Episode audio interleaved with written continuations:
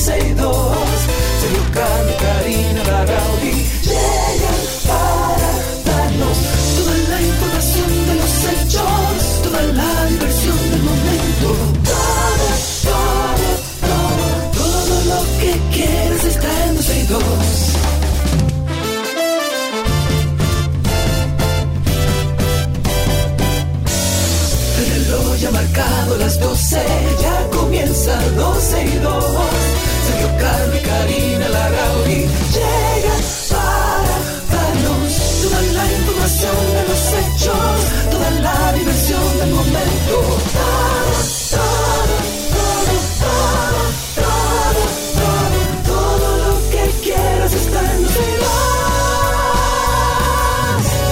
Hola, saludos, buenas tardes, bienvenidos. Aquí estamos una vez más, como todos los días, por Pechú. Aquí estamos Karina, que se está poniendo ahora mismo una mascarilla. Eh, ella está procediendo a. ¿Está fría o caliente esa mascarilla? No, fría, fría, siempre Fría, fría. No, pero hay Sí, gente que. claro. Yo, a mí me gusta caliente, incluso. La mascarilla. Sí, tú ¿Pero la pones en el microondas. fría? No, Karina, en el, en el empaque, generalmente ese tipo de mascarilla, eh, Chiqui, procede a tomarle una foto a Karina y ponla en redes, por favor. Entonces, eh, ese tipo de mascarilla, Karina, viene con una instrucción, y yo lo sé porque en otras vidas a mí me ponían mascarillas y entonces me ¿En la otras calentaban. vidas? Sí. ¿Por qué Y- otras vidas? bueno, en el pasado.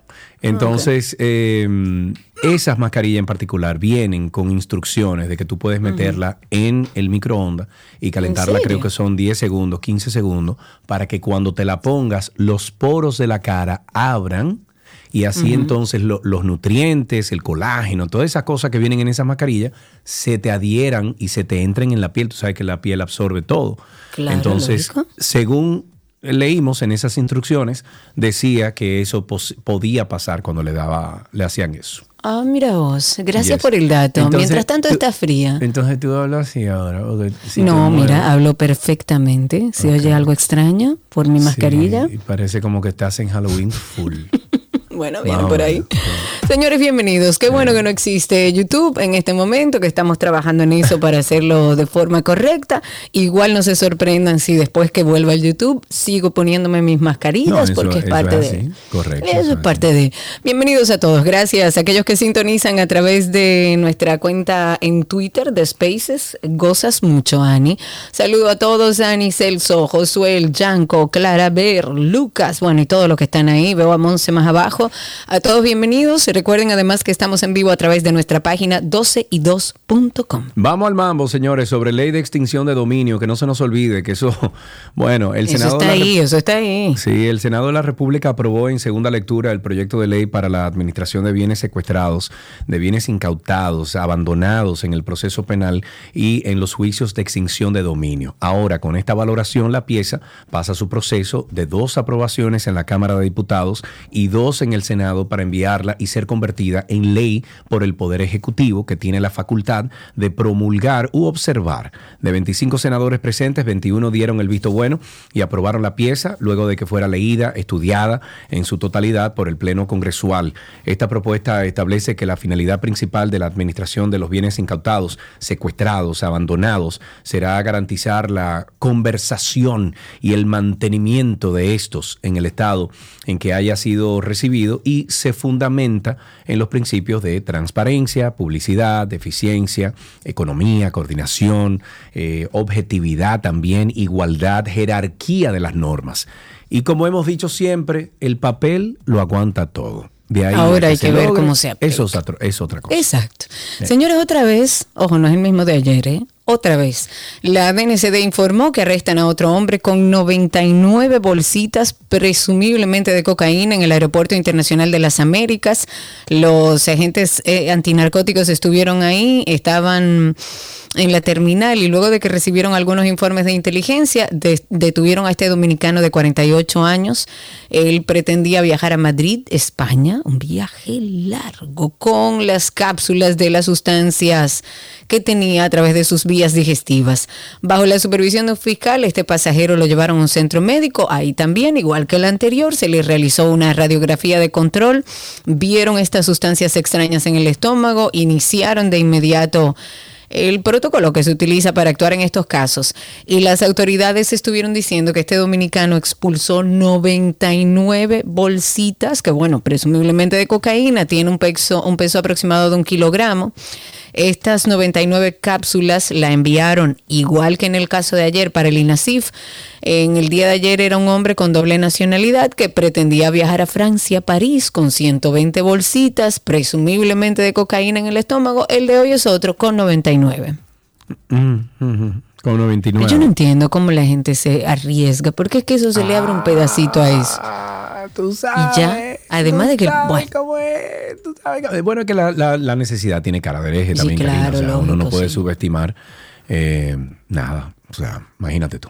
En otro tema, el presidente Luis Abinader volvió nuevamente a aumentar eh, de nuevo. ¿Y quién fue que redactó esto? Bueno, eh, eh, Luis Abinader volvió a aumentar los nuevos salarios de los integrantes de las Fuerzas Armadas, por lo que los miembros de la institución recibirán un equivalente a 500 dólares como mínimo.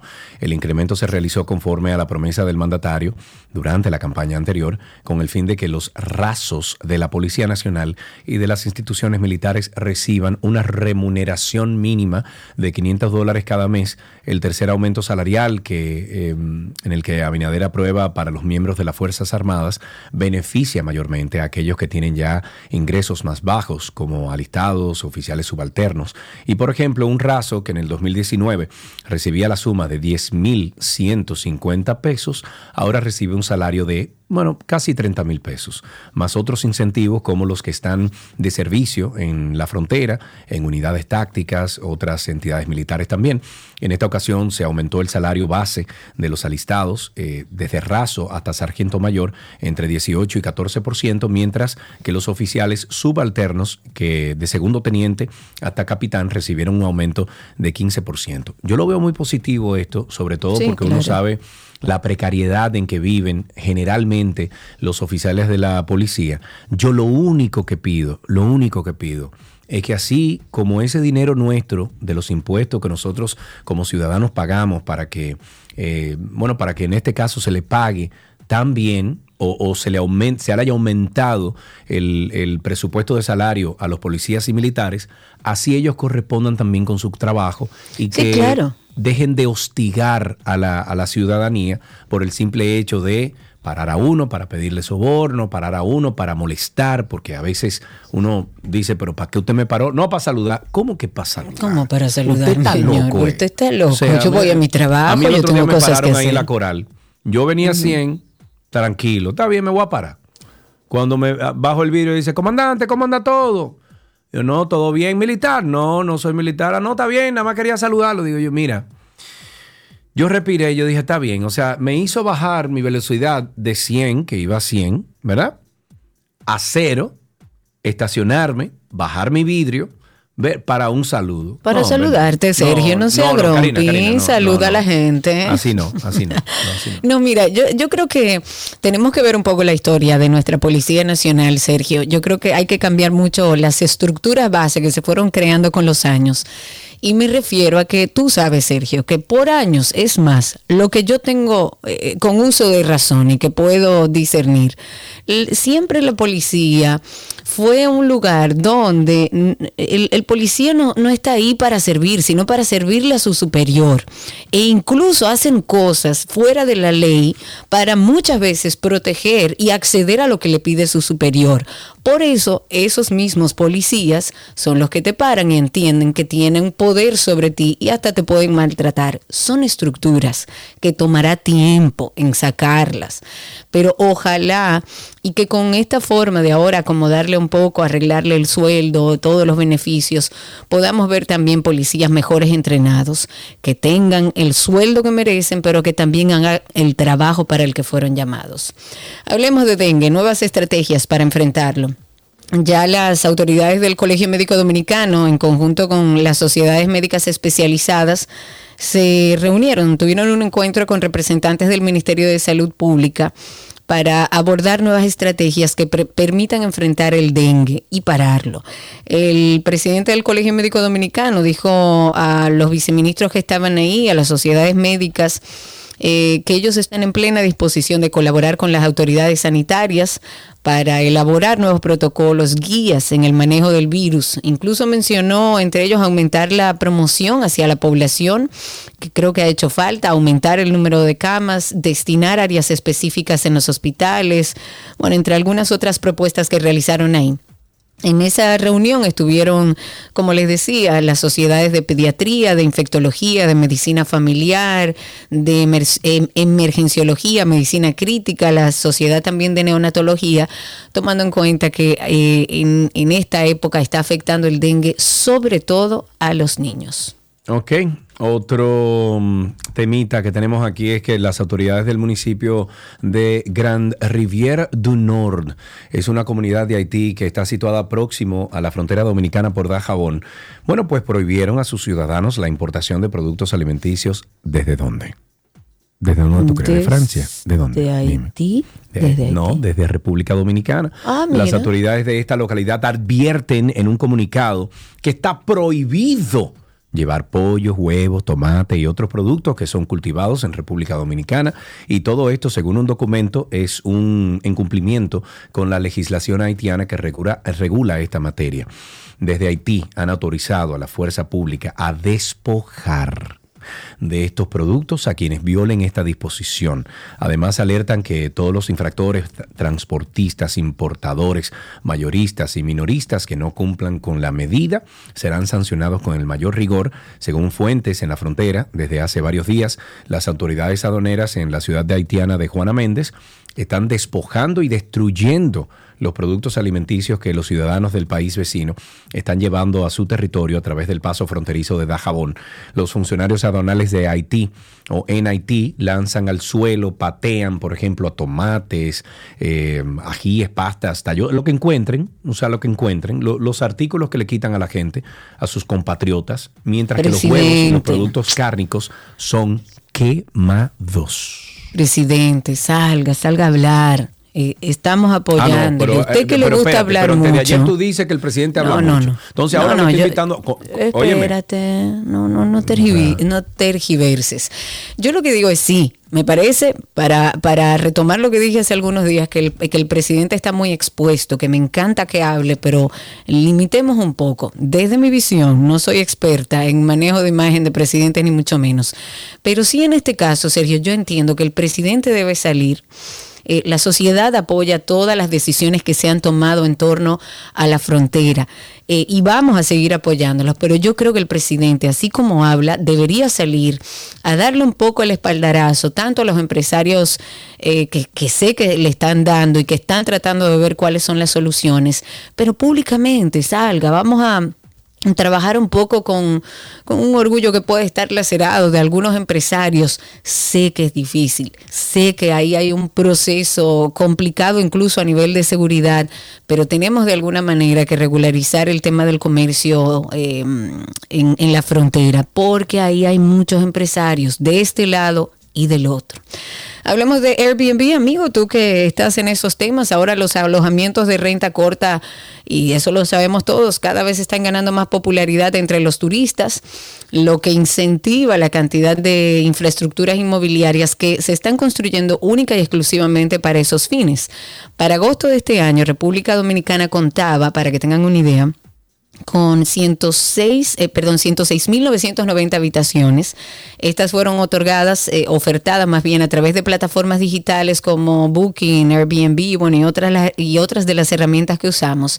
Y esto supone un crecimiento, oigan bien, de un 212% con relación al año pasado, agosto del año pasado. Y de acuerdo con los datos del Ministerio de Turismo, la cantidad de propiedades activas en Airbnb para agosto ascendía a 43.302 para un alza de 222%. Eh, durante el primer foro que estuvieron eh, concertando y que estuvieron ahí reunidos, es el primer foro de turismo inmobiliario que desarrolló ADETI. ADETI es la Asociación Dominicana de Empresas Inmobiliarias Turísticas. Eh, ellos estuvieron ahí hablando de que la tendencia está creciendo. Los primeros nueve meses de este año, los extranjeros no residentes prefirieron alojarse en Airbnb y propiedades afines. Esto representa el 6% del total de la ocupación durante ese periodo que hemos estado hablando. Yo creo que sí. Sí. Yo soy una que eh, reviso las dos cosas, tanto los hoteles, Sí, cuáles sí, son las claro, ofertas, claro. pero siempre me doy una vuelta primero por Airbnb. Sí, mira, nosotros estamos, eh, obviamente con rentarica.com, estamos eh, viendo la, mm, el aumento que tienen, sobre todo, mira, hay, unas, unos tipos de propiedades que están siempre, siempre ocupadas y son las de la ciudad, o sea, la de la ciudad, estamos hablando Santo Domingo y Santiago sobre todo, están siempre ocupadas, ¿ok? Y las otras son las que están o tienen acceso directo a playa. Siempre. O sea, lo- los apartamentos que nosotros tenemos en nuestra plataforma, que están, por ejemplo, en Capcana, en Punta Cana, que están en Bávaro, siempre tienen ocupación. Y los que están en la capital, esos también todos los días se llenan. sí. Los de Yo Santiago, conozco mucha gente que tiene Exacto. disponibilidad de plazas en Airbnb y viven con- permanentemente alquilados. Sí, entonces, eh, el, el único problema es que a lo mejor hace cinco años atrás eh, los precios eran mucho mejores que hoy. Hoy en día la competencia es mucha por la gran cantidad que hay, pero donde uno se diferencia es que uno le guarda, por ejemplo, al cliente, al, al que, quien se hospeda, ¿verdad? Al, eh, usuario que usa estas plataformas, eh, qué tú le guardas en el apartamento, cómo lo tratas, qué tipo de servicio al cliente tú tienes. O sea, nosotros en Rentarica somos un equipo ahora mismo de seis personas que hemos tenido que ampliar porque hay gente que maneja las redes sociales, hay gente que maneja el servicio al cliente, hay otro que maneja la operatividad, eh, operatividad, etcétera. Eh, pero es al final es el servicio al cliente. Tú vas a tener diferentes ofertas en el mercado. Y tú te vas a diferenciar de cómo tú tratas a ese cliente y cómo tú lo hiciste sentir. Claro, y que le ofertas también. Sí, señor. Vámonos entonces con algo de lo cual tú y yo hemos estado hablando aquí hace unos meses. Y si todo esto fuera poco, caiga quien caiga. Tengo tentáculos. ¿Quién soy? Este caso es un verdadero sancocho. Tengo tentáculos. Medusa soy. Y todo esto por venganza. Tengan cuidado. Medusa soy. Caiga quien El Ministerio Público avanzó en el proceso de lectura del caso Medusa hasta la página 8740, es decir, al menos 549 durante esta jornada, por lo que se sitúa en el 71% del total del expediente contra los acusados de, supuestamente, malversar más de 6 mil millones en perjuicio del Estado Dominicano. Esta acusación consta de más de 12.274 páginas que deben ser leídas rápidamente. Yo he sugerido varias, mente- eh, varias veces aquí al aire que lo hagan con inteligencia artificial. Sería genial que lo hicieran así. Pero bueno, deben ser leídas rápidamente para evitar perder tiempo debido a que el proceso completo no debe pasar los cuatro años establecidos. Es por esto que durante las 12 horas de audiencia los fiscales leen rápidamente, pero con punto y coma, cada hoja del informe. En la presentación del día de ayer se leyó la, la alegada asociación entre el ex procurador y Herrajes Rachel SRL, una de las empresas usadas en el entramado para cumplir alimentos a, la, mm, a las provisiones a través de contratos ilegítimos. Bajo esta modalidad habían unas 10 corporaciones que parecían ser diferentes, pero tenían los mismos socios, quienes Exacto. ganaban las licitaciones millonarias. Pero además los fiscales dijeron que esto, que estas empresas operaban bajo una sola dirección, que todo estaba coordinado y esto fueron noticias que salieron, que hablamos, eh, que se dijo que estaba coordinada por el cuñado de Jean Alain Rodríguez, que es Rolando Rafael Sebelén Torres, también imputado en este caso Medusa. El equipo de fiscales eh, que estaba ahí ha dicho y que lleva este caso ha dicho que el Departamento de Contabilidad de la Procuraduría emitió una cantidad de cheques a nombre de Herrajes Rachel SRL, que es la empresa que tú mencionabas, Sergio. Lo hizo en el año 2018 y lo hizo para pagar alimentos suplidos a las cárceles de San Juan y de La Vega respectivamente. Parte de los pagos correspondían eh, o se correspondían en montos de 500 mil y 900 mil pesos y fueron eh, supuestamente realizados por Merced- Mercedes Salcedo Disla y Carolina Pimentel, ambas son ejecutivas del nuevo modelo de gestión penitenciaria en favor de la mencionada empresa. Oye, Que no pasen esos cuatro años, señores, porque justicia no vamos a ver. Muchach, posible. La Dirección General de Migración ha anunciado que se dispone a construir de urgencia tres pabellones para albergar, albergar a 960 indocumentados y un área de oficinas en el Centro de Detención de Control Migratorio en Jaina. El proyecto se encuentra entre las acciones dispuestas por el presidente Luis Abinader y las autoridades de migración que reconocen el colapso de los centros de acogida y procesamiento de datos debido al aumento significativo de la presencia de haitianos en el país, por lo que se han intensificado los operativos a nivel nacional y se ha incrementado el número de deportaciones. La institución ha confirmado que tan solo en septiembre se deportaron 22.563 haitianos.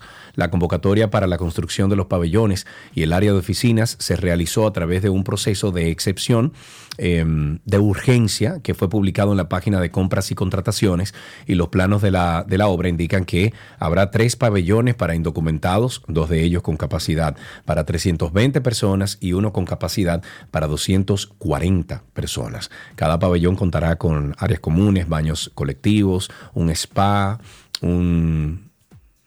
¿Te imaginas? ¿Qué? ¿Un spa? No. ¿Qué tú me Además- sacaste como de yo? ¿Cómo así? Además se construirá una celda preventiva con capacidad de para 80 personas. Mira, ahí estoy viendo a personas conectadas a través de Twitter Spaces. Eh, veo a mm, Robert Muñoz, bienvenido, que no había visto a Robert Muñoz. Eh, ah, mira, él es especialista tecnológico. Voy a pedirte un favor, Robert. Dentro de las cosas para comentar también hay un convenio que me encanta que se ha firmado entre la República Dominicana y el gobierno de Costa Rica. La idea es seguir estableciendo servicios aéreos, ampliándolos y en este caso entre ambos países. Es un acuerdo que se firma aquí en nuestro país, se firmó el 25 de febrero del año pasado. La idea es promover las aerolíneas y que puedan sobrevolar ambas naciones, conectar vuelos directos y me parece genial. Es un país que quiero visitar, que no he tenido la oportunidad. Es un acuerdo que propone hacer más fácil la expansión de oportunidades, opciones de servicios aéreos internacionales y fomentar así eh, y aplicar además precios innovadores, competitivos, como lo que hemos estado viendo con las nuevas líneas aéreas y con los nuevos acuerdos. También este acuerdo estuve viendo que habla o, o indica que las líneas aéreas autorizadas por cada una de las partes va a tener derecho a mm, realizar vuelos a través de los territorios de la otra parte sin, sin aterrizar, o sea, van a efectuar escalas con fines no comerciales. También se habló de otros detalles eh, importantes para este pacto. Por otro lado, el acuerdo también autoriza a las autoridades aeronáuticas de cada parte, o sea, tanto de Costa Rica como de República Dominicana, a tener el derecho de negar las autorizaciones correspondientes a alguna aerolínea o de imponer condiciones a la misma. Seguimos abriendo el espacio aéreo y me parece genial porque eso se deduce en mayor competitividad y mejores precios para los usuarios. Ay, ay, ay, ay, ay, oigan esto, un uso para el sargazo Finlandia. Finalmente, ¿qué encontramos? Eh, bueno, Finlandia, que esos tigres están del otro lado. Sí, sí, manita. sí, Esos tigres piensan, pero bien. Finlandia, que es un país que, ha- que más ha recibido contenedores de sargazo desde República Dominicana para elaborar productos cosméticos como cremas para la piel. Este país nórdico ha recibido seis contenedores con sargazo. ¿Tú sabes el mal olor que debe No, tener eso es esa- terrible. esa cuestión? Eso es terrible. Bueno, Terrible. este país nórdico que ha recibido seis contenedores con sargazo y recientemente se ha firmado un acuerdo para enviar seis más en los próximos cinco meses. Esta labor que se desarrolla de la mano de la empresa SOS Carbón y de acuerdo con el representante de la empresa, el sargazo que se exporta pasa por un proceso de limpieza, ah, bueno, de limpieza especial, por lo que no cualquiera la puede sacar. Con esta iniciativa se busca impulsar las industrias, su investigación, desarrollo y desde Finlandia se hace cargo, eh, se hacen cargo de los gastos por envío y por desarrollar la operación localmente. Este sargazo ha sido enviado al menos a 10 países, pero se destacan Australia, el estado de California, en Estados Unidos, donde lo convierten en bioplásticos en base de un 50% del sargazo enviado desde República Dominicana, y otros que trabajan junto con la empresa con eh, Zona Antigua, Barbuda, México y próximamente también Puerto Rico. Puerto Rico. Sí. Bueno, hablemos de la situación que, bueno, un poco arrastra también el tema de Haití y demás. Estuve oyendo al senador por la provincia de Hermanas Mirabal, Bauta Rojas, que advirtió que mm, el gobierno no protege a los productores de huevos, que esto van a continuar vendiendo las gallinas ponedoras y que según él en unas semanas bajará tanto la producción que un huevo costará más de 10 pesos. Él dijo, y voy a citar, Vayan a Cotuí, Moca, Fantino, Tenares, Salcedo y usted va a encontrar una guaguita vendiendo gallinas a 100 pesos. Gallinas útiles todavía que hay que invertirles 400 pesos para que pongan el primer huevo. ¿Qué es lo que va a pasar con esto? Pregunta Bauta, que me perdone el Ministerio de Agricultura, el Banco Agrícola, el DINESPRE, pero siguen sacrificando gallinas aquí en tres semanas. Un huevo costará 10 pesos o lo van a tener que importar.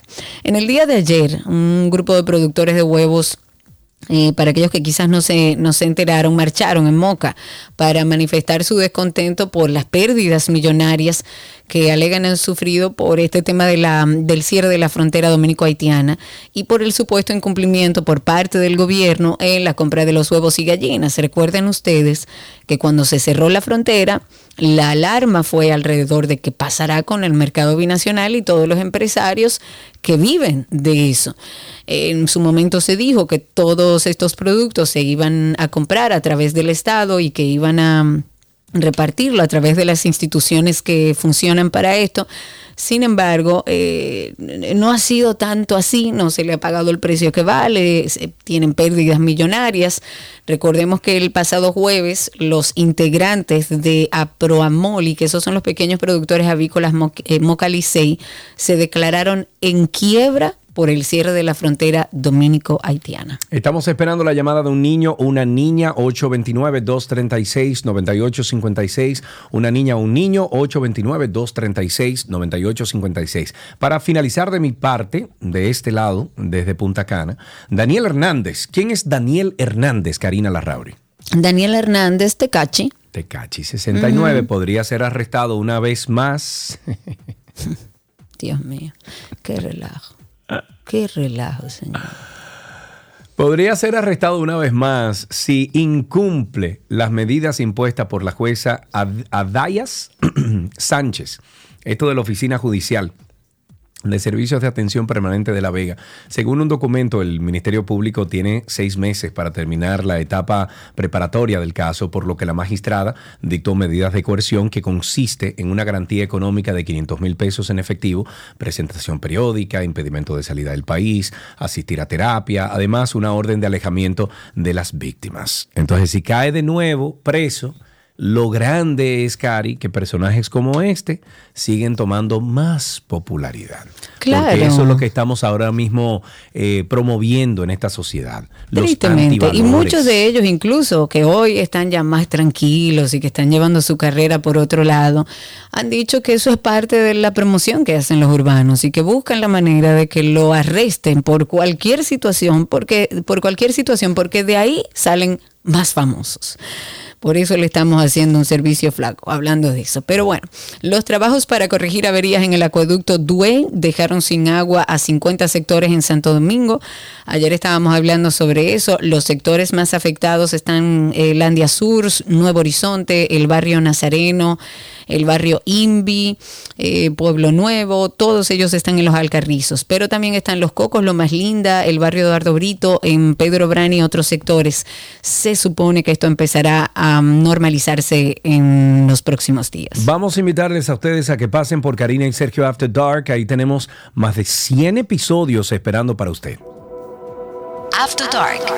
¿Cómo sabemos que nuestro ego está exacerbado y traspasa la frontera de lo lógico y aceptable para vivir en convivencia con los demás? Mira, tú sabes que el ego no es más que el exceso de valoración de uno mismo que tiene la persona. Y... Pero existen otras señales que nos hacen ver que alguien se quiere mucho a sí mismo y demuestra poco interés hacia los demás. Influye mucho lo que es la crianza, el ambiente donde te desarrollas dónde te vas evolucionando como persona en la sociedad, en la cultura, todo esto va a influenciar en el desarrollo del ego del ser humano.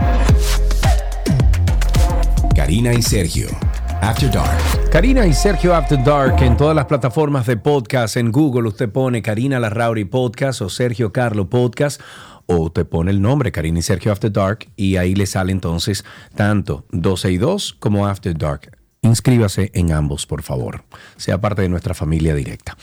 Eh, así empezamos 12 y 2. Vamos entonces a darle un poquito de espacio a ustedes para acomodarse porque tenemos muchas cosas para el día de hoy. Todo lo que quieres está en 12 y 2. Estrellita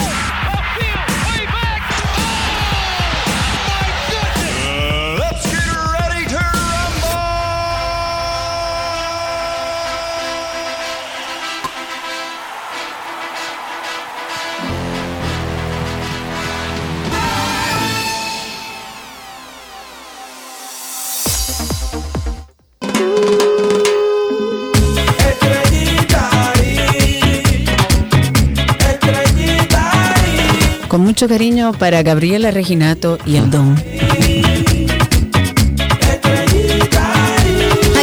Bullying, Dios. eso es bullying, eso es verde, bullying. verde, que te quiero verde. Dios. Es más, voy a empezar yo. Las est- estrellas bueno, dale tú, orientales, entonces, déjame dale. a mí. Dale, dale. Las estrellas orientales y toros del este celebraron un cerrado duelo en donde el conjunto verde se llevó la victoria 5-3 en 10 entradas en un partido disputado en el estadio Francisco Micheli. Este triunfo ha provocado un triple empate en el primer lugar de la tabla, compartido con. hmm, los Tigres del Licey, Alan, cállate, de Gigantes del Cibao y todos con marca de 3-2. Este miércoles se enfrentan los Leones del Escogido a los Gigantes, los Toros jugarán contra el Licey y las Águilas Cibaeñas contra mis Estrellas Orientales. En básquetbol, la NBA comienza su temporada con su campaña más internacional, que incluye un gran número de jugadores no estadounidenses. Esta liga ha dicho que, bueno, en un comunicado que en este inicio de temporada hay 125 jugadores no estadounidenses pertenecientes a 40 países y territorios, lo que supone un nuevo récord respecto a los 121 de la marca establecida en el curso 2021-2022.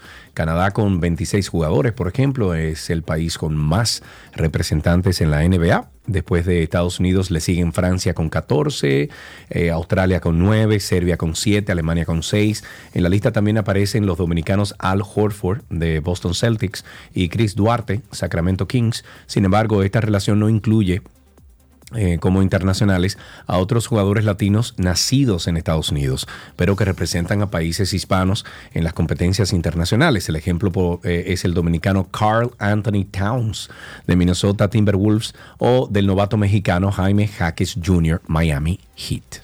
En otra noticia, esta de alterofilia, la dominicana Crismeri Santana conquistó la medalla de bronce luego de levantar un total de 500 libras en la categoría de más de 800 kilogramos durante las competencias de alterofilia. Crismeri alcanzó su presea de bronce luego de registrar levantadas de 117 kilos en el arranque y 150 en envión para un total de 267 kilos. La medalla de oro fue para Mary Thyssen de los Estados Unidos, quien, quien tuvo un total de 277 kilos, y está también Lisette Ayovi de Ecuador por segunda luego de levantar 276 kilos. En taekwondo, eh, no, ta, ¿En qué? ¿cómo es? Taekwondo, taekwondo. Taekwondo, oro para República Dominicana. Felicidades, República Dominicana.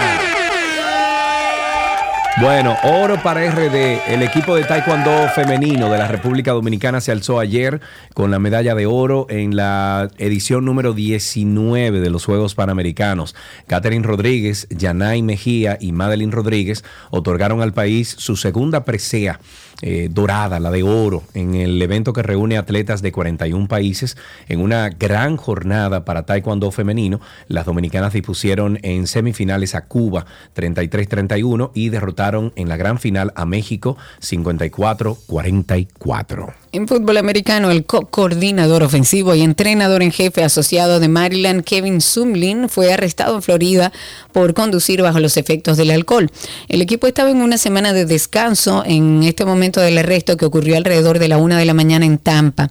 Este incidente, o en este incidente, no hubo ningún choque, ni daños a terceros, ni a propiedad, por lo que Sumlin se ha declarado inocente perdón, y renunció a ser procesado. Sin embargo, se enfrenta a un cargo que conlleva una pena máxima de seis meses de cárcel, eh, según el informe.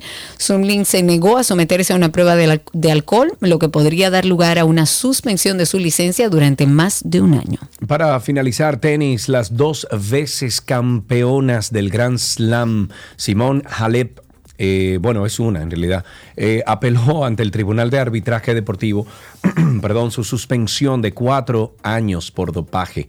Un tribunal independiente determinó que la tenista rumana de 32 años había cometido violaciones antidopaje intencionadas. Sin embargo, más sin embargo, no, sin, em- ¿cómo se dice? Sin embargo o más sin, Sin embargo, Sergio Carlos, sin embargo, la deportista dijo en ese momento que haría todo lo que estuviera en su poder para limpiar su nombre de estas acusaciones, a las que califica como falsas. La ex número uno del mundo está suspendida desde el 7 de octubre del 2022 tras dar positivo por una sustancia ilegal. Y finalmente hay una caída de Gerard Piqué que se hizo durante una presentación, no sé si la vieron, en un evento de Kings League América, que bueno, fue descrito como brutal. Este exfutbolista junto a un grupo de presidentes de la Liga Española estuvo en México, estaban presentando la nueva competición y después de la presentación Piqué iba caminando, iba a firmar una camiseta cuando, o sea, él parece que no miró para abajo, se cayó eh, por un agujero en el centro del escenario y el video ahí muestra cómo este exjugador del FC Barcelona que mide más de 6 pies de altura desaparece del escenario luego de que se cae. Hay fuentes cercanas al incidente que confirman que Piqué se encuentra bien a pesar del incidente. De hecho, el propio exjugador bromeaba en Twitter con, con Ibai horas después. Este incidente evidentemente se ha vuelto viral sumándose a los múltiples clips y locuras de la King League. Cuando nos sentamos a plantearnos qué queremos ser en esta vida, si un trabajador por cuenta propia, freelancer, Al inicio, yo sé que es muy difícil, muy difícil. La realidad es que todos hemos pasado, o la gran mayoría de nosotros, por trabajos tradicionales de 8 a 5 que no necesariamente ni nos está llenando económicamente, ni nos está llenando personalmente. Si uno no tiene la mentalidad correcta, porque esto va más allá del dinero, si uno no tiene la mentalidad correcta, es muy difícil crecer y no es solo la parte de la ejecución, también es la estrategia que tiene que conectar, porque no es solo hacer algo bonito, tiene que ser algo que funcione, el concepto del bien, el propósito, que se quiere alcanzar, entre otro montón de cosas. ¿Cómo podemos nosotros de manera inteligente decidir por un trabajo de manera independiente que nos dé el sustento que necesitamos y que regularmente nos daba un trabajo tradicional de 8 a 5? Karina y Sergio. After Dark. Vaya a Google y en Google usted pone Karina Larrauri Podcast o Sergio Carlo Podcast. Y ahí usted se va a encontrar con 12 y 2 y Karina y Sergio After Dark. Por favor, suscríbase a ambos. En 12 y 2, cuando no tenga la oportunidad de escucharnos en vivo al mediodía, usted lo va a poder escuchar a la hora que usted quiera el programa. Y en el caso de Karina y Sergio After Dark, ahí eh, nosotros compartimos un contenido un poquito para ayudar eh, con el bienestar de, de- con, con la paz y la tranquilidad de la mente humana. Usted entra ahí son muchos temas que siempre, se lo prometemos, le van a dejar algo para usted implementar en su vida.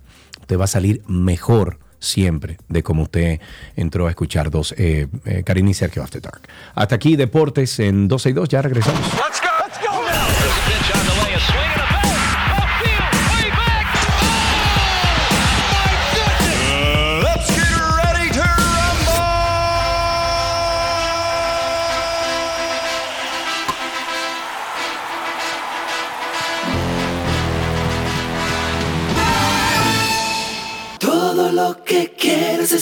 12 y 2.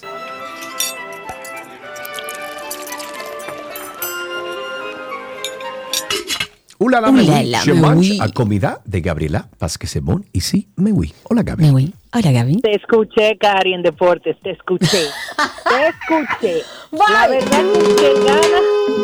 ¡Silencio!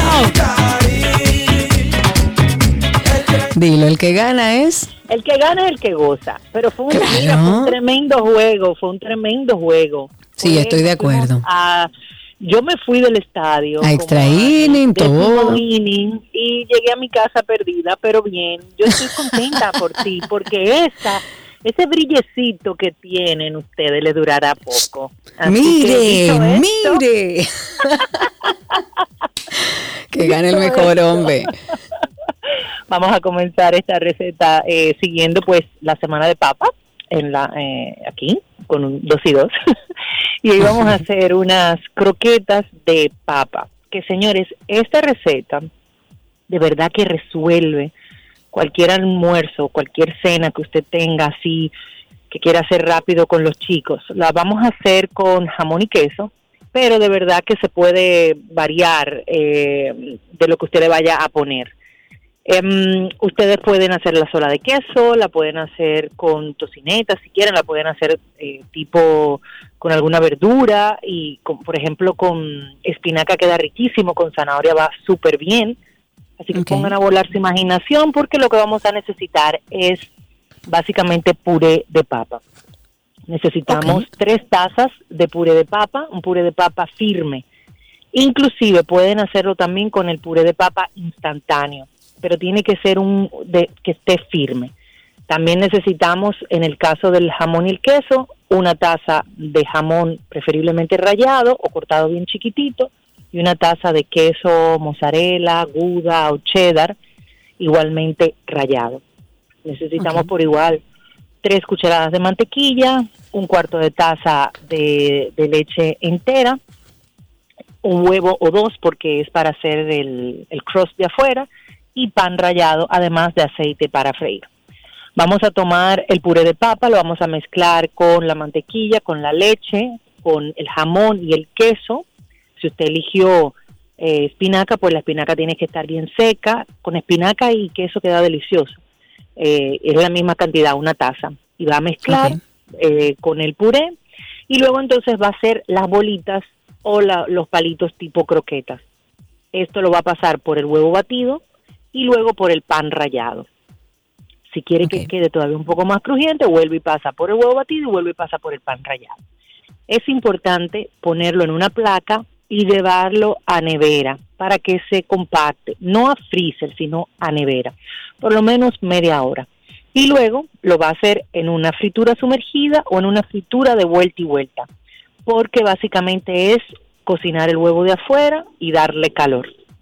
El queso, como está rayado, se va a derretir fácil cuando le dé el calor de, la fritura. Esto, señor, ustedes lo pueden acompañar con un sour cream, que a mí me fascina el sour cream, o una salsita, ponte tú, de blue cheese o de esta rosada tipo lo que se llama salsa golf. Si quieres también le puedes poner una salsa de tomate tipo la del don y voilà. Voilà, rapidito y delicioso. Deliciosas. Inclusive, Cari, con atún también la puedes hacer. Puedes hacerla con, con atún de lata, lo, secas bien, se lo agregas, la puedes hacer con pollo y es el mismo proceso. Y como les dije al inicio, es una, una cena o un almuerzo fácil. Ponte tú, le dices a tu, a tu nana, la chica que te ayuda en la casa, déjame un puré listo y cuando llegues de trabajo formas tus croquetas, haces ejercicio, lees lo que sea y luego entonces prepara la cena, esto con una ensalada verde o un acompañamiento de tomates asados o un brócoli igualmente al horno como sea, con estas croquetas, ñami, ñami, ñami. Y voilà. Y recuerden que siempre está en nuestra página 12y2.com la receta de Gaby. Gaby siempre las carga en su usuario, gabriela.reginato. Y por ahí vienen los regalos de diciembre. Y Gaby viene con un nuevo libro que es uno de los mejores regalos que usted puede hacer. ¿Cuándo que sale el libro, Gaby? Ay, mi madre. ¿Y cuándo hacemos ya el lanzamiento de los libros? Bueno, para la está pautado para el 5 de diciembre, ya va a estar eh, para ese entonces disponible en tienda. Eh, este año también viene en versión en inglés, viene versión. ¡Wow! Muy bien, no sabía. Muy, muy chévere, de verdad que sí, está muy lindo, muy bien logrado. 77 recetas llenas de historia.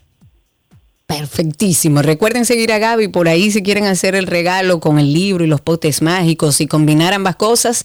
Sigan a Gaby, gabriela.reginato o la cuenta también de Voila RD. Gaby, gracias. Un beso, sigo en sintonía. Chau, chau. Nos vemos ahorita. Chau, chau. Gabriela Reginato estuvo con nosotros en nuestra receta del día. Ya regresamos con el resto del contenido.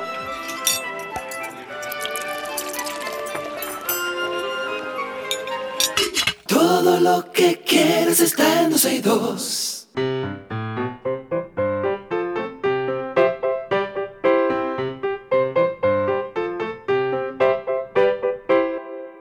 Y estamos ya en, este, en esta parte de nuestro programa donde conversamos con esos pequeños que crecen escuchándonos y que nos llaman para contarnos qué aprendieron en el día de hoy. Vera está en la línea con nosotros. Hola Vera, ¿cómo estás?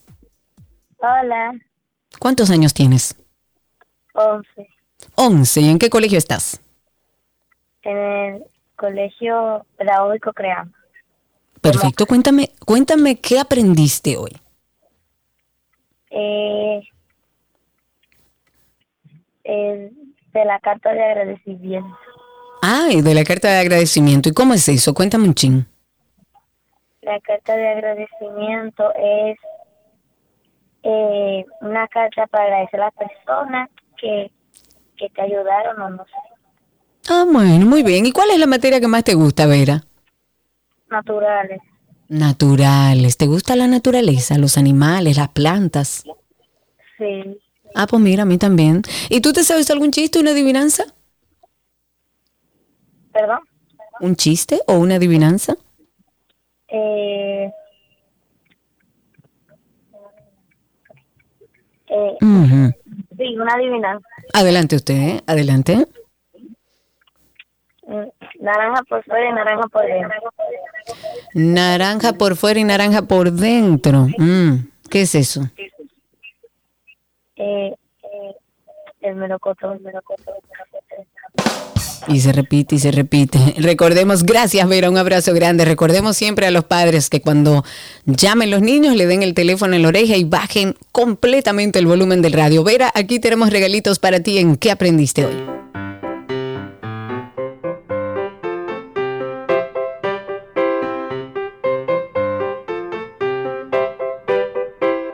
Todo lo que quieres está en 12 y 2.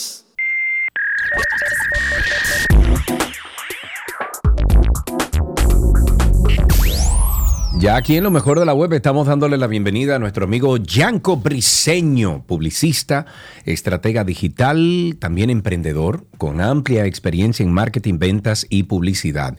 Y en el día de hoy, Yanko nos va a pasear por el tema del poder del endomarketing, que bueno. Endomarketing, más o menos, ¿qué no- es eso? Como una no endodoncia, una... sé lo que es en- eso. ¿Qué es eso, Yanko? Me gusta tu bigote 70. Por favor, tardes. Luisa, nuestra encargada de redes sociales, publique la foto de Yanko Briseño en nuestro perfil para que vean el bigote de Yanko. Es todo. Bienvenido, amigo. Adelante. Buenas tardes, ¿cómo están? Todo bien, Estamos todo vivos, bien. estamos bien. Cuéntanos. Todo Yanko. bien, qué bueno. Mire, hoy van a- vamos a hablar un poquito sobre el endomarketing. ¿Qué- ¿De qué va el endomarketing? El endomarketing hoy en día está transformando la forma en que las empresas logran el éxito. ¿Ok? Tomando en cuenta que cada empresa tendrá su, su target de éxito. ¿ok? Esto es una práctica que es que en vez de enfocar el marketing hacia afuera, que es hacia los clientes, hacia los que nos da dinero, lo enfocamos hacia adentro. Entonces mucha gente puede decir, bueno, sí, pero esto es como cultura empresarial interna. Sí, pero hoy en día es mucho más, eh, está mucho más arraigada y mucho más fuerte. Y vamos a ver unos números más adelante. ¿Por qué? Porque eh, la gente hoy en día, por poner una renuncia, no le tiembla mucho el pulso a algunos, ¿ok?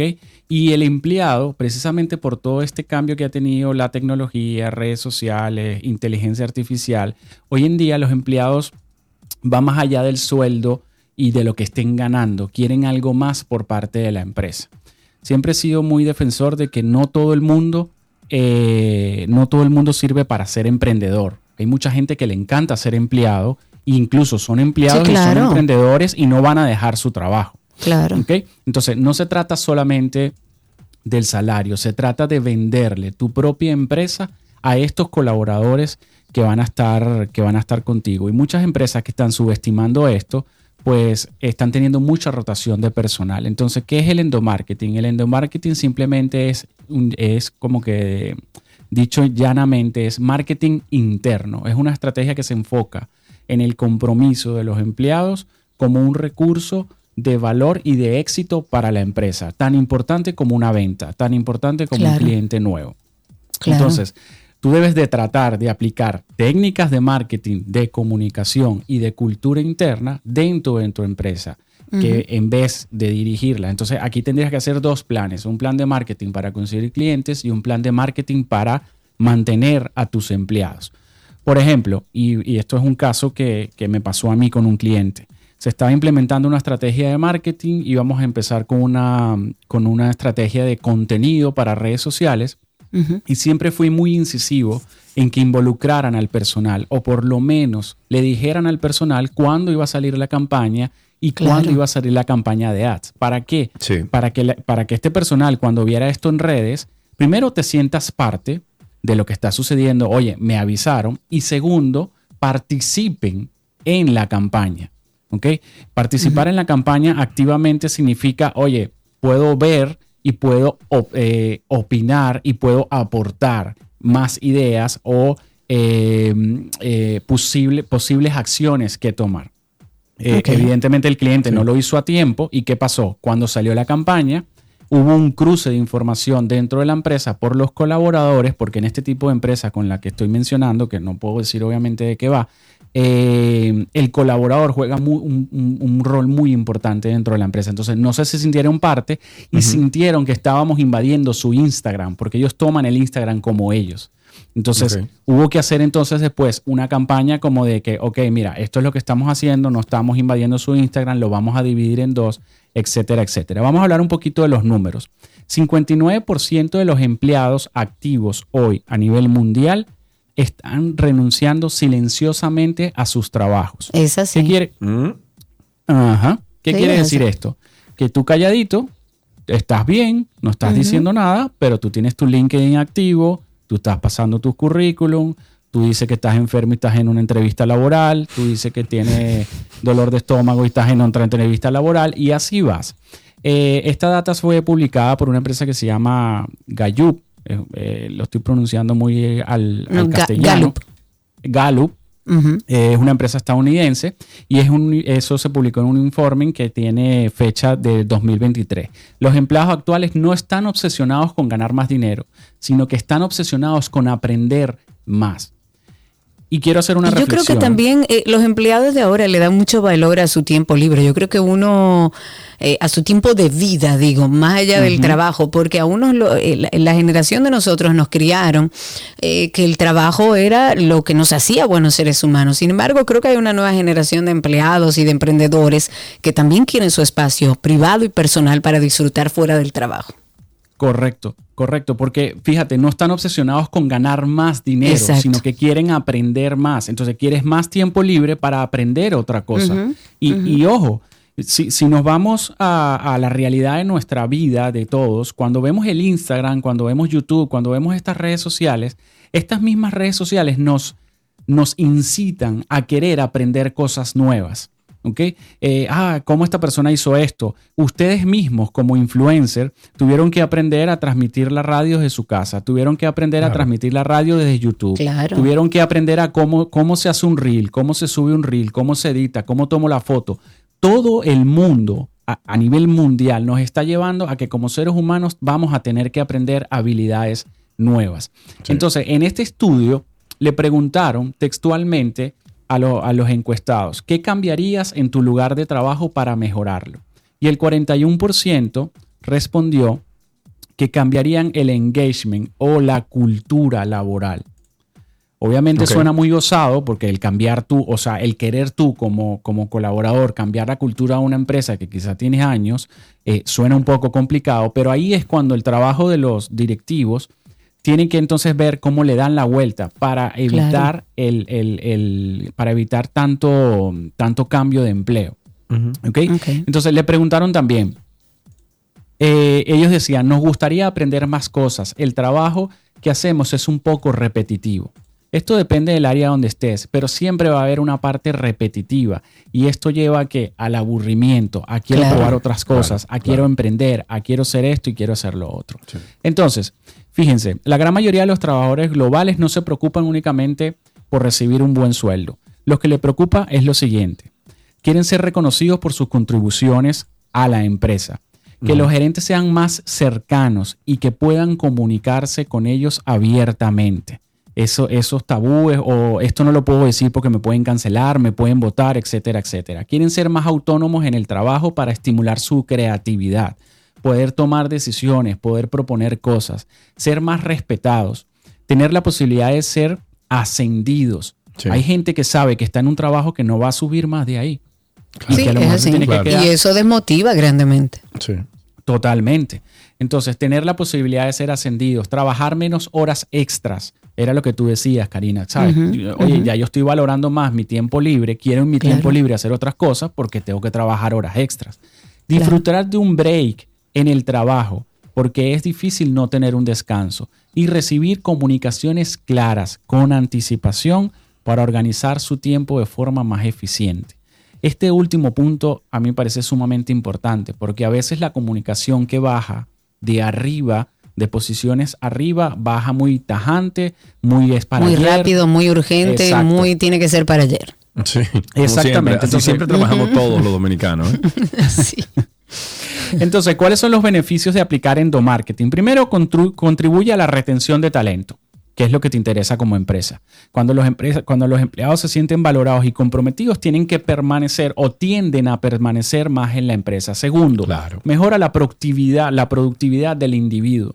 Cualquier individuo que está trabajando con un orden, que tiene un tiempo de descanso, que se siente cómodo y que de una u otra forma se siente parte de esa empresa, va a mejorar su productividad. Y además, el endomarketing fomenta la lealtad del empleado, que es lo que a ti te interesa como empresa. A ti como empresa no, no es negocio estar entrenando todo el tiempo empleados porque tienes una alta rotación. Entonces lo que te interesa es eh, generar esa lealtad. ¿Y cómo podemos aplicar endomarketing para aprovecharnos estos beneficios? Primero, comunicación interna efectiva.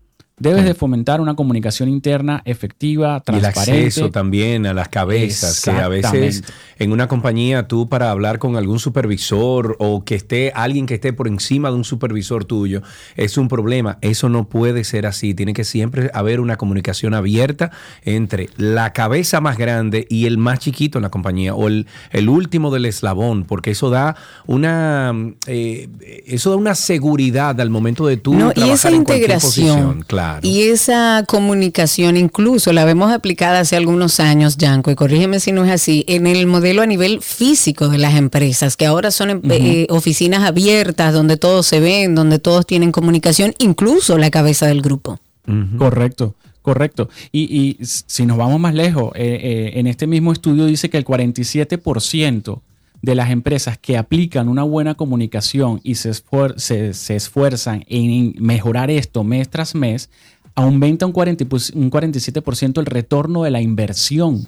Vale No, la no, pena. o- Ojo con esto, no es, la- no es el retorno de la inversión del empleado, es el retorno de la inversión del dinero que le está entrando a esa empresa. Claro. Porque evidentemente esta persona, al tenerlo más claro, eh, va, va a hacer mejor su trabajo, independientemente del área en donde, en donde lo, lo desarrolle. Eh, otro, cultura empresarial sólida. Desarrollar una cultura empresarial que refleje los valores de la empresa y atraiga y además retenga a los empleados.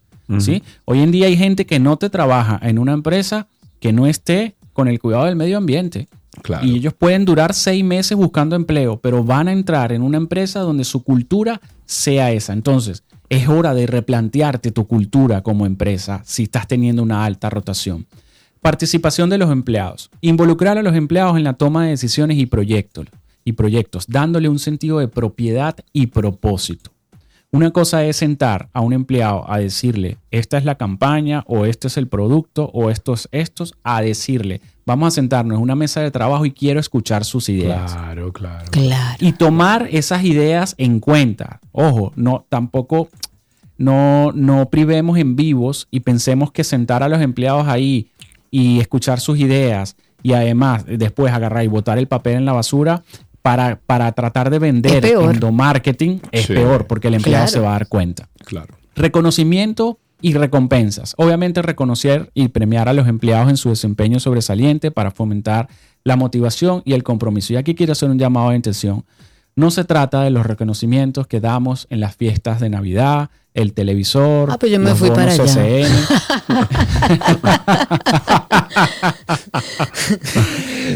por, eso traje, eh, por eso hago el paréntesis. No se trata de eso, Cari, porque, ¿sabes qué? Ya estamos acostumbrados y ya sabemos que a final de año me puedo meter en una rifa y me va a ganar un televisor o me va a ganar unos bonos CCN o un resort. No, esto es un reconocimiento eh, mensual o trimestral. Donde reconoces el trabajo de la persona, si se esforzó más, eh, si, dio, si subió sus KPI, eh, no solamente de venta, no es que si vendió más, sino este tipo de reconocimientos tiene que ir un poco más arraigado y es lo que aplica el endomarketing. Se va más allá de la fiesta de Navidad. Por ejemplo, hay un caso de éxito que es que Starbucks es conocida por su programa Bean Stock. E, Este programa ofrece la oportunidad a los empleados de ser propietario de una parte de las acciones de la Muy empresa. bien, claro. Entonces, de esta forma, tú vas incentivando al empleado a- eh, mes, mes tras mes para que logre este, este objetivo. Ya es su empresa, Eh, claro. Hay más motivación. Claro, claro. Entonces, ya para cerrar, eh, un estudio reveló que las empresas que reconocen a sus empleados, bien sea mensualmente o trimestralmente, constantemente tienen un 31% menos de rotación de empleados. Evidentemente esto repercute en todas las que hemos hablado anteriormente. Entonces, es evidente que una estrategia puede tener un impacto significativo en las empresas y en el compromiso de estos empleados, por lo que invito a todas las personas que están oyendo este, eh, el programa el día de hoy, que tengas una empresa o la vayas a tener, a que apliques el endomarketing en tu empresa, sea del tamaño que sea. Y si ya lo estás haciendo y si ya lo estás aplicando, entonces revisa y ajusta esta estrategia para ver cómo puedes ir disminuyendo tu rotación de empleados y aumentando la fidelidad y que, y que tu empresa sea un lugar donde de verdad yo quiera ir a buscar trabajo. Amén, que sea así para todas las empresas. Yanko, muchísimas gracias por estas, por esos consejos a nuestros oyentes.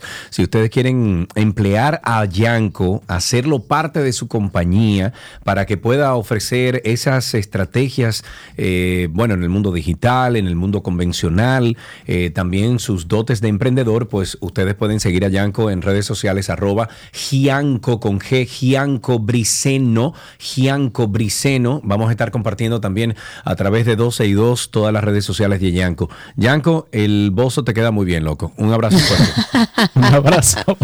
Hasta aquí lo mejor de la web en 12 y 2.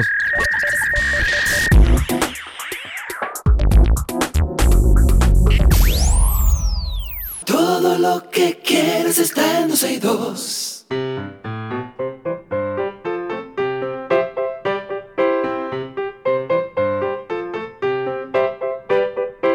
Siempre, siempre, siempre esa es la cancioncita que ustedes van a escuchar para nosotros decirles que tenemos a alguien, una personita en línea y que va a hablar con nosotros y que nos va a decir qué aprendió en el día de hoy. Ahí tenemos a Elizabeth en la línea. Hola Elizabeth, ¿cómo estás? Bien, Qué bueno, ¿cuántos años tienes? cinco. Cinco años. ¿Y qué hiciste hoy en el colegio? Cuéntamelo. Ah, trabajé. Trabajaste, pero ¿qué hiciste? ¿Pintaste? ¿Jugaste con algún juguete? ¿Qué hiciste? Pinté ¿Pintaste? ¿Y qué pintaste? la Biblia. La Biblia. ¿Y te gusta pintar? Sí, Qué bueno. ¿Y te sabes alguna cancioncita, un chiste, una adivinanza, Elizabeth? un chiste. Adelante usted. Cuénteme ese chiste. ¿Por, por qué el mar no se seca? ¿Por ¿Por qué? qué? Porque, ¿Qué? no- porque el mar no se seca. Ah, que porque el mar no se seca. ¿Y Ah, el qué mar. sé Ok, yo? ¿por qué? Porque no tiene toalla. Wow. Anotado está Elizabeth. Muy buen chiste. Anote, Alan. Anote, No sé anote, cómo Alan. ahí. sentirme, men, no sé cómo sentirme. Tengo conflictos espirituales. Elizabeth, tenemos aquí regalitos para ti. Gracias por llamar a ¿Qué aprendiste hoy?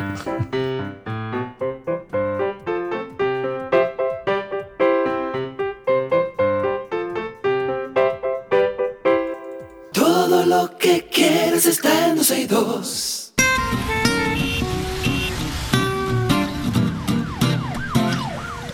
Estamos ya en Tránsito y Circo. Este segmento es interactivo para escuchar a nuestra comunidad, a nuestros oyentes, ya sea a través del teléfono 829-236-9856 o a través de Twitter Spaces. Recuerden que estamos en Twitter, por ahí se comunican con nosotros, se conectan, escuchan el programa en vivo, siguen usando su celular naturalmente mientras nos escuchan. Y si hay algo que le llama la atención, ahora en Tránsito y Circo, pues usted le da el microfonito y participa con nosotros al aire. El teléfono en cabina nueva vez, 829-236-9856. Okidoki, vamos a empezar con algunas cositas aquí. El Tribunal Constitucional ha emitido una decisión crucial al confirmar la sentencia de amparo y ordena el cierre inmediato de la cárcel de Bellas Colinas, ubicada en el sector de Mano Guayabo, en Santo Domingo Oeste. La confirmación de esta sentencia de amparo por el Tribunal Constitucional reconoce que el destacamento de Bellas Colinas, conocido como Carcelita, había sido objeto de controversia durante mucho tiempo debido a las condiciones inadecuadas en las que se controlaban, encontraban los detenidos, la falta de seguridad, la falta de atención adecuada, donde se violan sus derechos fundamentales, incluyendo aspectos relacionados con la salubridad Ok, la salud. Alimentación, dignidad humana, integridad personal, protección a personas de la tercera edad, derecho a la salud y privacidad. La sentencia que ahora ha sido confirmada por el tribunal fue emitida por la tercera sala unipersonal de la Cámara Penal del Juzgado de la Primera Instancia del Distrito Judicial de Santo Domingo Oeste. Esto fue el 22 de abril, hace unos cuantos días, y en ese entonces se ordenó el cierre inmediato del recinto. Pero si a eso vamos, Karina Larrauri, ¿tú has estado detenida algún día, presa? No, gracias a Dios. Pero ni siquiera detenida. No. Yo estuve Nunca, detenido ni- una vez. No, yo no, gracias a Dios. Yo estuve no preso, estuve detenido. Eh, yo en el año 2004, por ahí, yo estaba siendo estúpido, manejando como un idiota en la calle, como a las 3 de la mañana. Eh, me había tomado unos tragos incluso. Y bueno, me detuvieron esa noche. Me llevaron al destacamento ahí de, de Gascue unas horas para que eh, no manejara en las condiciones que yo estaba manejando. Eh, y cuando yo entré a ese calabozo, Karina Larrauri, yo no te puedo decir, a mí se me fue el humo, con eso te digo todo. Eh, aquello era asqueante.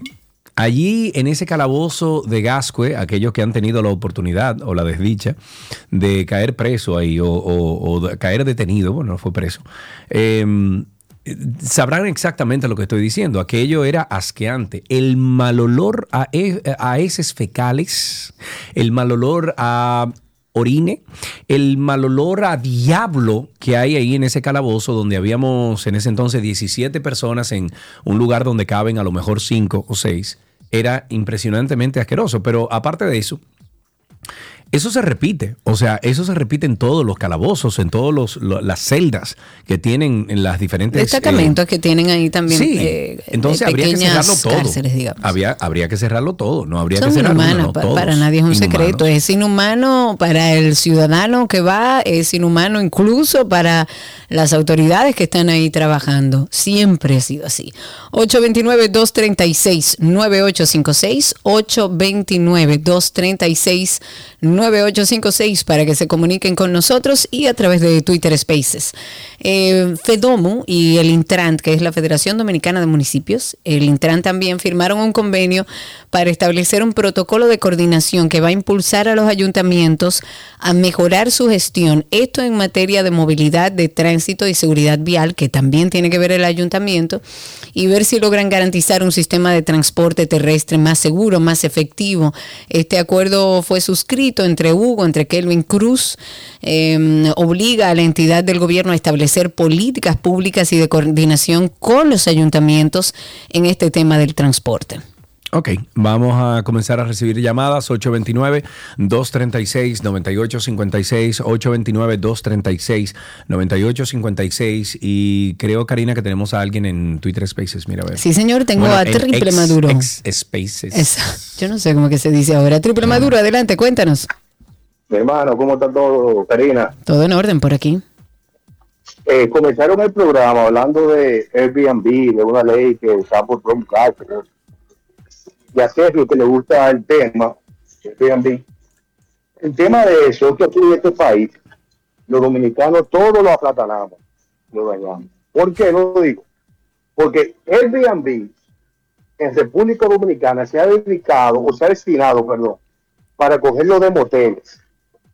Yo conozco personas, vamos a decir clase media, pudiente, alta, que ya no van a cabaña, lo que van al Airbnb y lo alquilan de un viernes a domingo, el viernes lo usa un el sábado lo usa otro el domingo lo usa otro. Todos los fines de semana. Y si te digo la última, que es mi caso particular en la torre donde yo vivo, en Naco, pleno Naco, tengo un vecino, por llamarlo así, propietario, que es maquillador profesional, no me voy a, me voy a reservar el nombre. Él hizo divisiones a un apartamento de tres habitaciones, la convirtió en seis, y alquila este apartamento como habitaciones de paso en pleno nada, supuestamente por Airbnb. Bueno, pero eso, eso es ilegal, Triple Maduro. Lo que tienen es como, como junta de vecinos que establecer cuáles son las condiciones.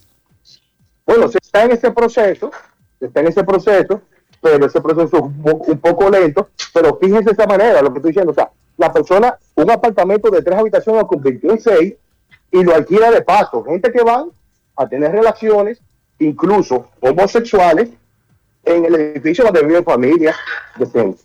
Bueno, eh, la realidad es que eso está sucediendo, es una realidad. Eh, ahora, de hecho, se está construyendo con los reglamentos y dentro de los reglamentos estableciendo si es una propiedad donde se va a poder alquilar para mm, Airbnb o no.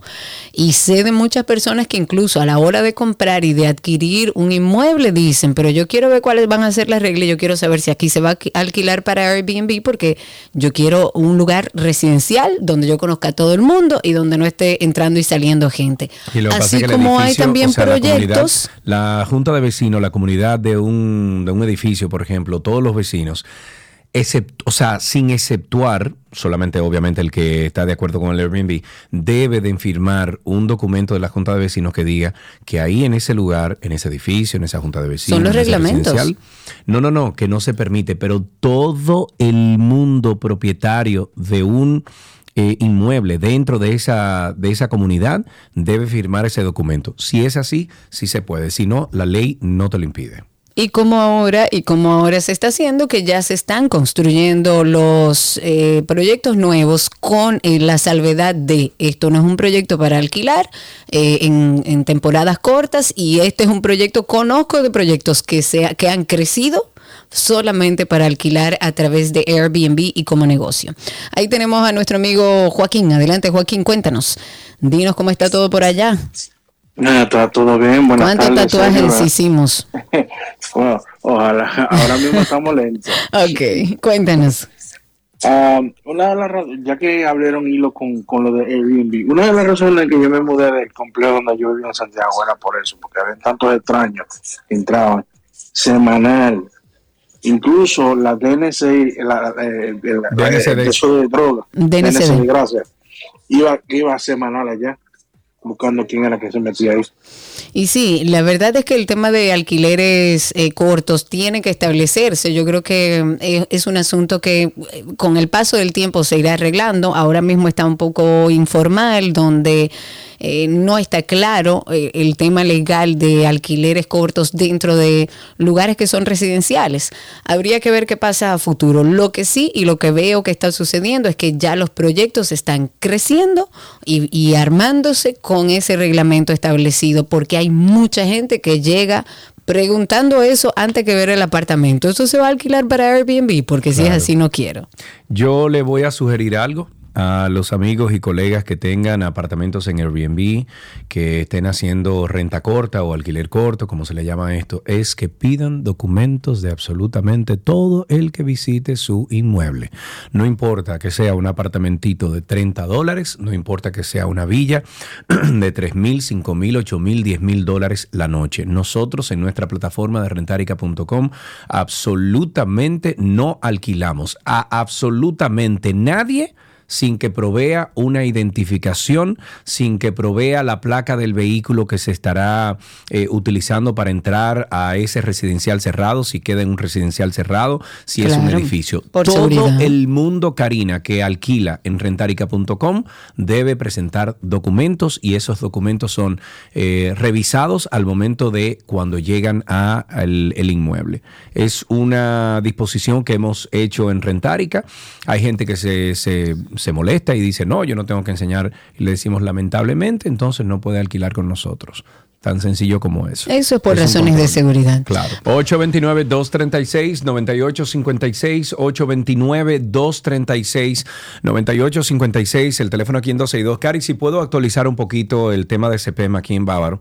Eh, hemos estado trabajando con todas las personas que ya nos han enviado sus contratos.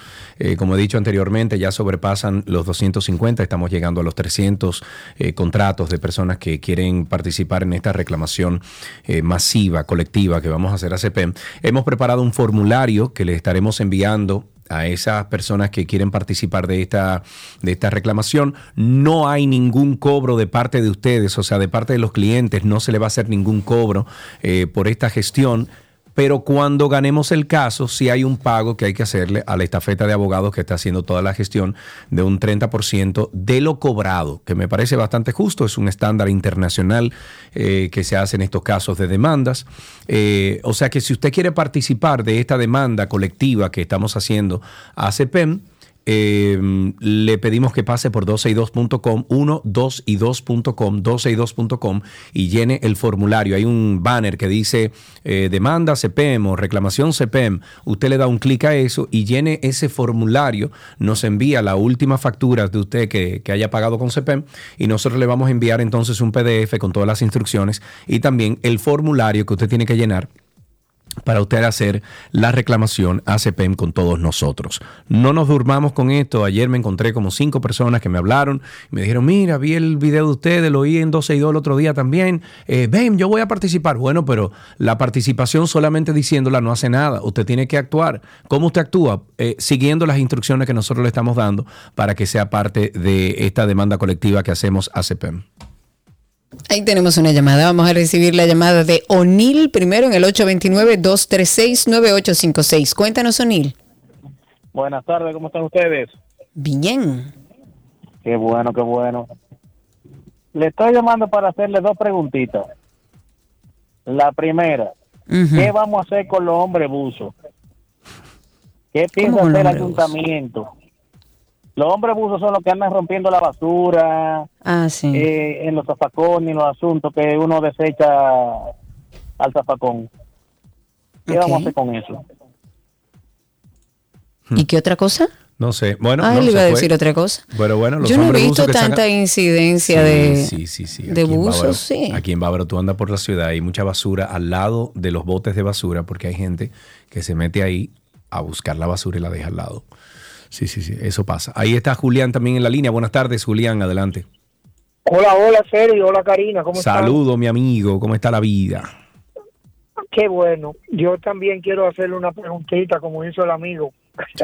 Sí. Yo quiero saber quién es que tiene que ver con los dueños de la ciudad, que son los motoristas. Ahora han instalado una luz, una luz en la luz delantera de ellos, que cuando ellos vienen de allá para acá, esa luz flaseando, pestañando, pero una luz fuerte, lumínica, y nadie dice nada. Eso le molesta a uno en la vista cuando ellos vienen, uno tiene que voltear la cara porque es intermitente, flaseando así como...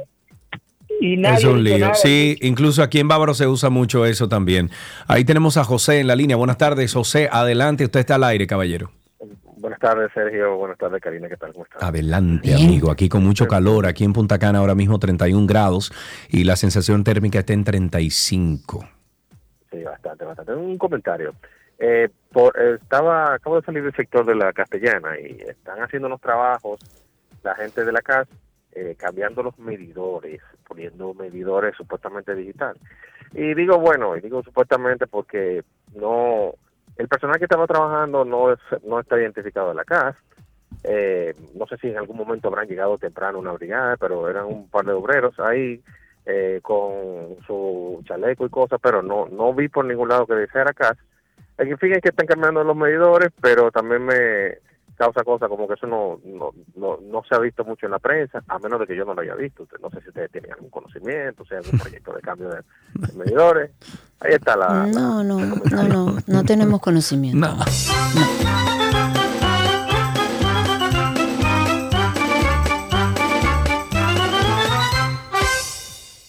Tenemos, a, me parece que otra persona JR. en la línea, a JR y luego pasamos a Spaces. Adelante, JR, cuéntanos. Jóvenes, ¿qué tal? La llamada del día de hoy eh, es un desahogo, de verdad. Adelante. Miren, usted sabe que yo, yo, yo- ustedes saben, ¿no? Yo soy una persona bastante tranquila, eh, me- mediadora en todo, pero yo tengo una- un método. Si viene un carro vía contraria, me quito. Si estoy por la serie y viene un motor, me quito. Si voy por un colegio y hay un tapón, una mamá esperando, o un papá, un niño mientras se peina, me voy. Pero miren, se me está acabando la paciencia y la ciudad así mismo. Pero nada, Te entiendo, te entiendo perfectamente, Freddy.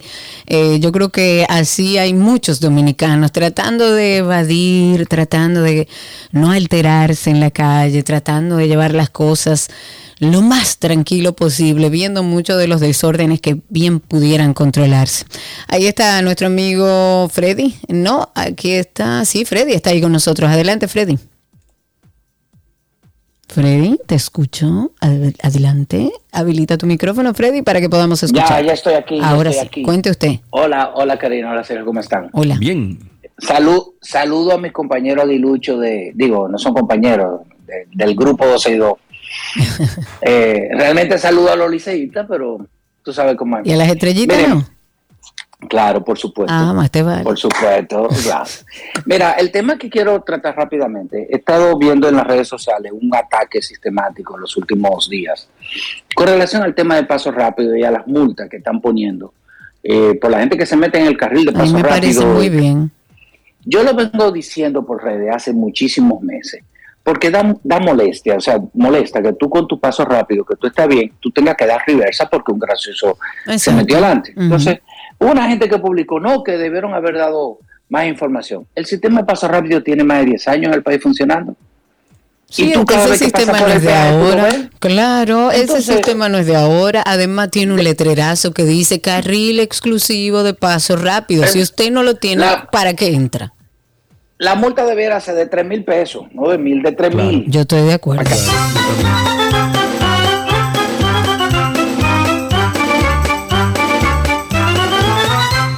Vámonos con Luis, está en la línea. Buenas tardes, Luis, adelante.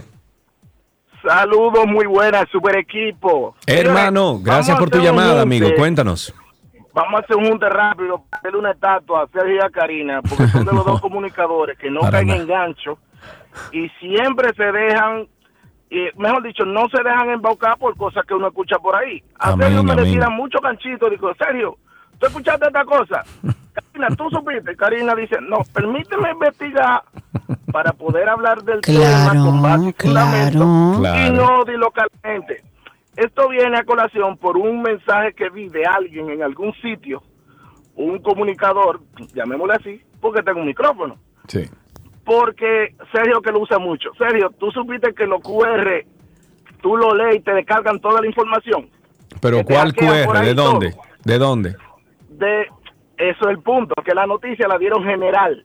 Dijeron, señores, los QR de que usted lo agarra y lo lee, se te meten al celular y te hackean todo. Ah, no, no, no, no, Señor, no. Ellos están hablando de unos QR que hay en restaurantes para los menús y ese tipo de cosas. Sí. Sí, pero imagínate un restaurante reconocido aquí, claro.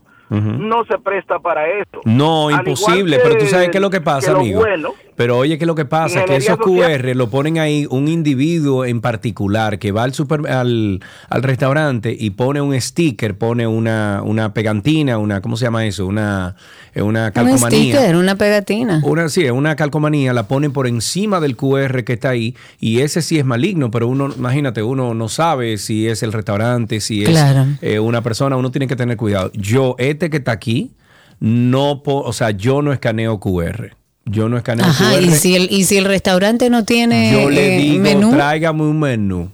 Ah, que no tenemos. Bueno, pues dígame que yo voy a comer. Pero yo no le escaneo eh, menú y QR a nadie, manito.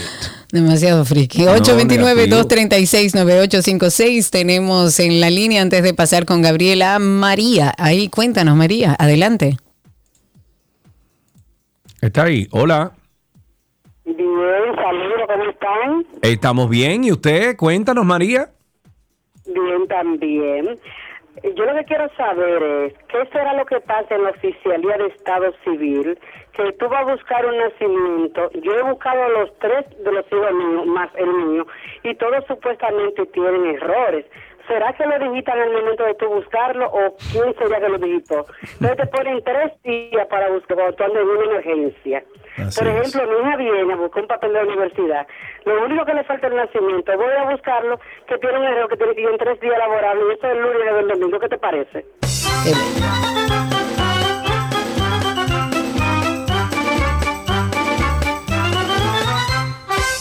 Escribe un amigo a propósito del paso rápido que dice que el problema ahora mismo con el paso rápido es que lo que le ha pasado a él es que le ha pasado dos veces esta semana que cuando intenta pasar supuestamente nunca tiene fondo.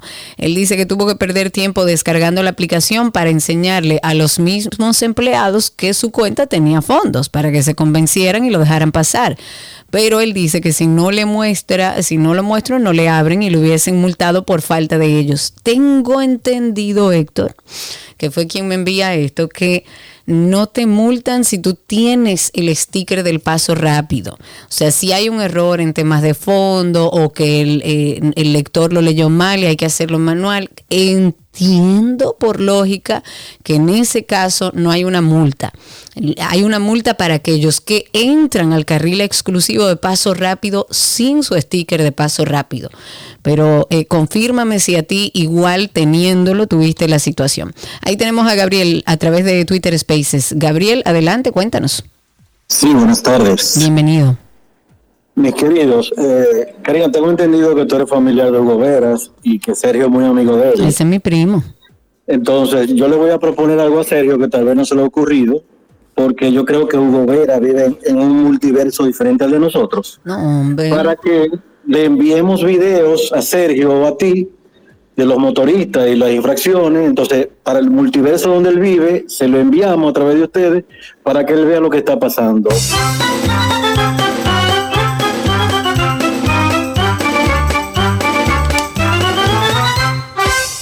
829-236-9856. Seguimos con Ángel en la línea. Buenas tardes, Ángel. Adelante. Buenas tardes, señor Carlos. Oye, yo voy mucho a Santiago, a la Romana. Ahora hemos por la Romana. Viajo bastante en la semana. Pero a mí me toca pasar, no te no pase rápido. Me ha tocado pasar y el y cuando voy tiene error. O sea, no pasa, no levanta. Y muchas veces en, en todos los peajes pasa eso. Entonces, porque aquí quieren, aquí los presidentes cuando se montan en el país, parece que hay en el Palacio Presidencial como que hay un librito que Trujillo se lo deja. Y se vuelven como Trujillita porque las cosas hay que y cuando hay un error de usted, se tiene que admitirlo, ¿no? No, un error sí, claro. Evidentemente, si no Oye. funciona el sistema, el problema no es suyo. Ahora, si usted no tiene paso rápido puesto en su cristal y se mete por un carril que es exclusivo para eso, pues entonces no hay nada que discutir. Ahora, yo particularmente he tenido situaciones con el paso rápido. Nunca he tenido, bueno, sí. Iba a decir que nunca he tenido que darlo. Sí, he tenido que dar el número para que lo pasen manualmente porque no lee el sticker. Lo tengo donde me dijeron que tenía que ponerlo. Entiendo, repito, que cuando son problemas de este tipo no pueden multarte. Se supone que la multa es para aquellos que utilizan ese carril sin tener el paso rápido. 829-236-9856. Ahí tenemos a, me parece que es Robinson o Ángel Sergio. Sí, sí, Robinson. Buenas tardes. Adelante. Hola, ¿cómo están? Eh, qué bueno. Yo estoy llamando para, para hacer una queja por esta vía, debido a que uno utiliza eh, las plataformas eh, que tenemos digitales, tanto para envío como taxis. Y el domingo pasado, la empresa de mi esposa, de mi hermana y mía, pasó por una situación que enviamos a un moto delivery eh, a llevar un pedido. Entonces él canceló la orden, se quedó con la mercancía, que son alrededor de 8 mil pesos. Dios mío. Y cuando llamamos al, al operador, a la, a que hacemos la queja formal, ellos dicen que se desligan totalmente de esa situación. Entonces, uno utiliza esos medios porque se prevé que son seguros. Pero ¿cómo así? Espera, espera, deme, deme a ver si entendí. ¿Usted llamó a una de estas plataformas de envíos o a un lugar de servicio donde usted compró algo? No, a, a nosotros nos solicitaron algo y nosotros los, lo enviamos mediante la plataforma. Llegó un moto delivery, ¿verdad? Para, no mencionar la, la empresa. No, no importa, Uber Moto fue. No, fue Didi. Entonces, Didi, ok. Exactamente. Entonces nosotros canceló la orden cuando mi hermano estaba dando seguimiento a la misma. Canceló la orden y se quedó con la mercancía. Estamos hablando que eran 7.800 pesos. Eh, cuando ella lo reporta mediante la misma plataforma, le dicen que ellos se desligan totalmente de ese tipo de actos vandálicos. Pues eso es mentira. Ellos son responsables de ese mensajero. Entonces, correcto. Entonces, cuando ella, ella presentó la información y lo que le dicen que vaya a las autoridades locales y levante una, una queja formal. Entonces, no entiendo cómo es que algo digital, que se mantiene la, la evidencia de quién. eh, Claro, que se supone esa empresa tiene todos los documentos de ese mensajero que trabaja para esa plataforma, que usted puede llamarle socio o como quiera, pero que trabaja para esa plataforma, pues debería tener eh, eh, que actuar en función de eso. Si no, pásese por Proconsumidor y ponga su denuncia a través de ahí y, y- y mencionando a la plataforma, porque entiendo, hay que ver qué dice la ley, que sí deben ser responsables de eso. Ahí tenemos a Ariel en la línea. Buenas tardes, Ariel. Adelante, estás al aire. Buenas tardes, Sergio Karina. Saludo, mi Alaska. amigo. Desde Alaska. Desde Alaska. Pero a las cabañas ahí de, de San Isidro. No, no, Ah, no, no, no, aquí en, en, en Cruz, Alaska. Ok. Oh, muy bien. Cómodo. Qué Un rico. poco lejos. Mira, cierra la algo. puerta del, del carro para no escu- escuchar la campanita. Dame un segundo, espérate. Dale. ya. Eh, oye, Sergio y Karina, dos cosas. Eh, la primera, a tía Nuria, que por favor mm, eh, le meta los cañones a este hombre de, de Indis Art, porque todos los días aparece un estafado nuevo, entonces no sé qué es lo que está pasando con eso. Es complicado. Eh, no sí. queremos eh, no, no queremos seguir viendo estafados todos los días como que si él es Superman y nadie le hace caso nadie hace Exacto. nada por eso otra cosa Diga. en estos días me enteré de que Hugo Vera pertenecía al, al partido de, de Antonio Marte entonces yo digo que No, no, no, no, no, no. No, Hugo Vera es señor. el del PRM, se juramentó en el PRM. Oh, ok, ok. No, no. contra, yo no sé por qué que Hugo Vera no hace nada con eso de, de, de, de los motores, de los carros de concho, que esa gente hace lo que quieran. A mí me chocaron tres, cuatro veces en Bueno. Santo Domingo mi carro en un mes. El día antes.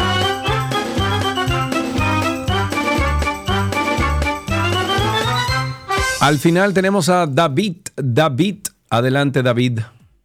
Ah, buenas tardes. Buenas tardes. Saludos, adelante. dos cositas. Eh, felicidades a ti, Sergio, porque te constituyes en grupo de presión para CEPEN ahí en Bávaro. Bueno, la unión hace la fuerza, y dicen por como- ahí. Como que no accionamos y eso es un- una idea fantástica. Te voy a Qué demandar bueno. a ver si tú... Ojalá. Vaya a segundo es 12y2.com, ahí David, y llene el formulario, por favor. Ok. Lo segundo es, eh, eh, con el mismo Hugo, o no sé con cuál funcionario, me parece una fantástica idea la idea gubernamental del programa TRAE, de llevar a niños y traerlos A mí a los centros eh, educativos, porque eso va a disminuir enormemente el tapón de las 8 de la mañana.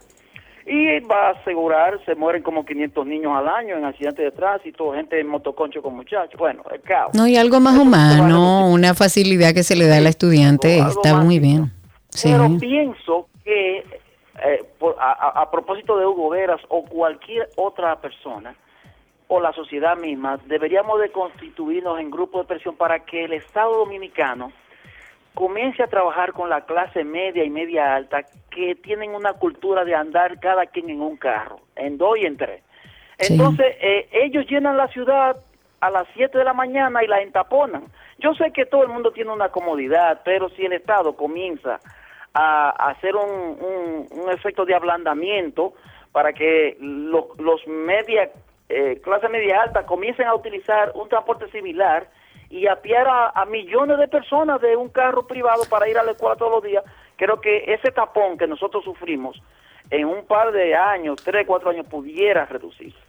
Válido su comentario, muchísimas gracias por eso, que a propósito de su comentario y, y tomando el tema del transporte escolar, estuve oyendo al senador y empresario del transporte, Antonio Marte, que le pide al presidente Luis Abinader que licite el servicio de transporte escolar en el mismo pueblo donde va a operar.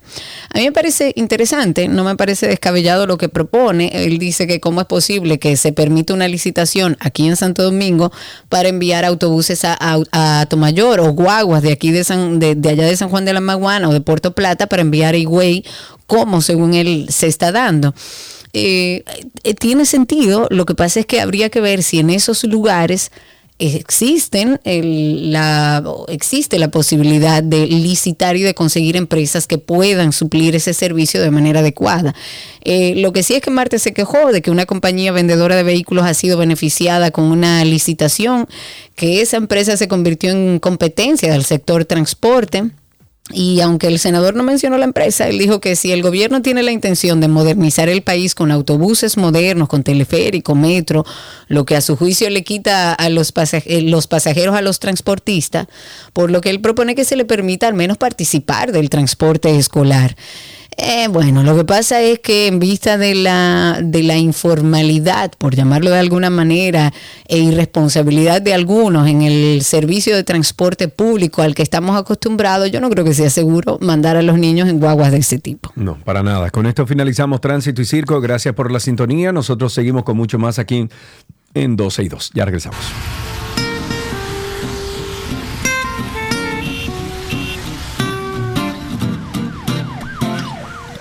Todo lo que quieres está en 12 y 2.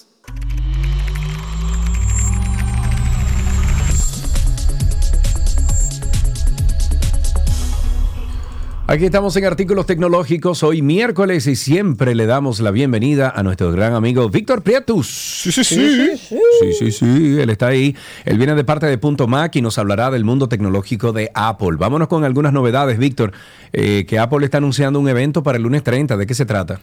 Bueno, Apple sorprende ayer con una invitación a un evento virtual, obviamente. Re- recordamos que ellos están haciendo, como quien dice, unas producciones para que los las presentaciones de los eventos no sean como las tradicionales, que eran, eh, vamos a decir, eh, eran en escenario, con público, obviamente cosas podían, como decía Steve Jobs, that's why we have backup, o sea, eh, cosas podían salir mal. Entonces pasó varias veces, o sea, le, le pasó a Bill Gates inclusive, le pasó la pantalla azul y todo eso. Y Apple entonces recurrió ya a un estudio a hacer los, eh, las presentaciones ya, vamos a decir, eh, empaquetadas y solamente la, la liberan en línea en apple.com y será entonces este lunes 30 a las 8 de la noche. Ellos le, le han puesto el, el- nombre de Scary Fast, que quiere decir, como Ujú. que dice, tan rápida que, que da miedo. ¿ah? Entonces, Sí. eh, todo hace, eh, todo señala a que podría ser que revelen nuevas Macs. Se está hablando de un nuevo iMac. Otra Eh, vez. Habíamos hablado de, bueno, ¿sabes que la iMac actual de solamente viene en un tamaño de 24 pulgadas, salió en el 2001, entonces ya tiene año y medio, casi dos, o casi, o realmente ya tiene dos, creo. Y la idea es que podrían sacar o nuevos equipos con procesadores nuevos y lo que yo estaría esperando es un, un- un equipo más grande. Si bien el 24 pulgadas es un equipo, vamos a decir, intermedio, porque Apple antes tenía el iMac, o sea, esta computadora de escritorio que es una pantalla, tenía antes de 21 pulgadas y 27 pulgadas. Eh, muchas personas cuando ahora solamente tienen la opción de 24 se han quedado con las ganas de una pantalla más grande. Entonces no siempre tú quieres comprar una, una pantalla de Apple de 27 pulgadas. Tú puede ser que quieras una inclusive hasta más grande. Entonces me parece que podrían sacar un iMac más grande, cuestión de tener dos tamaños como, como tenían durante mucho tiempo. También otras personas hablan de que darían un update sobre el Vision Pro, las gafas de realidad eh, mixta. Eh, pero la verdad que cualquier cosa puede ser. Eh, se habló también de, de un, iP- de un iPad de, de pantalla eh, ple- plegable, que eso todavía no, no- no se puede descartar nada, como que dice, hasta que veamos el lunes y lo comentemos aquí el próximo miércoles a ver lo nuevo que ellos eh, pues nos traerán. Que Apple siempre eh, trae eventos a fin de año, eh, sabemos que el evento de iPhone es el más popular, pero siempre la gente se queda buscando a veces, y las Mac, porque no todo es iPhone y Apple Watch, muchas personas. Sí, claro. Pues obviamente son seguidores de la Mac desde hace 40 años. Yes. Ok, vamos también con WebEx de Cisco que llegará a Apple Watch y Apple TV. ¿Qué es WebEx? Bueno, sabes que WebEx es la aplicación de Cisco para hacer presentaciones tipo Zoom. eh. Pero que tú tienes una presentación allá, tú sabes, con eh, todo tipo de controles para, para Sí. las pantallas, que tú puedes eh, compartir pantallas entre los participantes. Entonces ellos, viendo que el Apple TV recibe la, la, la adopción del iPhone, como hablamos en días pasados, que te dije que hice una Sí. videoconferencia por el Apple TV poniendo el teléfono debajo de la televisión. Sí, Entonces correcto. ellos están incorporando la aplicación ahora a la- al ecosistema de TV Plus, o perdón, de TV. OS, que es otro App Store, ¿no? Recuerden que App- App- Apple tiene el iOS Store, ¿verdad? El, el App Store de, de Ujú, aplicaciones para el iPad y, y iPhone, pero existe el Watch OS Store y existe también el TV Store, como también existe el Mac App Store. O sea, dependiendo de la plataforma, habrán eh, tiendas diferentes. No todo lo que funciona en el iPhone funciona en la Mac. ¿Sí?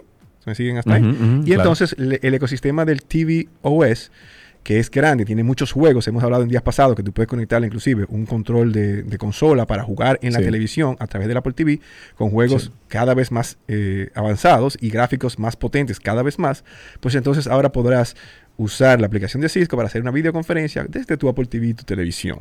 Y también tiene eh, un, un- un módulo para el, para el Apple Watch. O sea que también si tienes solamente sobre ti el Apple Watch eh, con celular, digamos, Sí, y sí. estás en la calle y recibes, tienes una llamada de, de, de WebEx, la puedes tomar en tu Apple Watch. O sea que Ah, cada vez más avanzando eh, donde puede llegar la tecnología dentro de nuestro Claro que sí. Víctor, vámonos con que jóvenes de Estados Unidos quieren que sus padres eh, los sigan con su geolocalización, que los sigan. Así es. Tú sabes que la aplicación de Find My, de, de, eh, Sí, bus- sí. encontrar, tú tienes Sí. ahí que puedes tener tu familia entera. eh, puedes- y los equipos también, los, eh, eh, los AirTags que tengas regados, también los puedes ver ahí. Y entonces lo que están viendo es que los jóvenes de entre 11 y 26 años dicen que utilizan mucho esta función y que ellos les interesa que sus padres sepan dónde ellos están.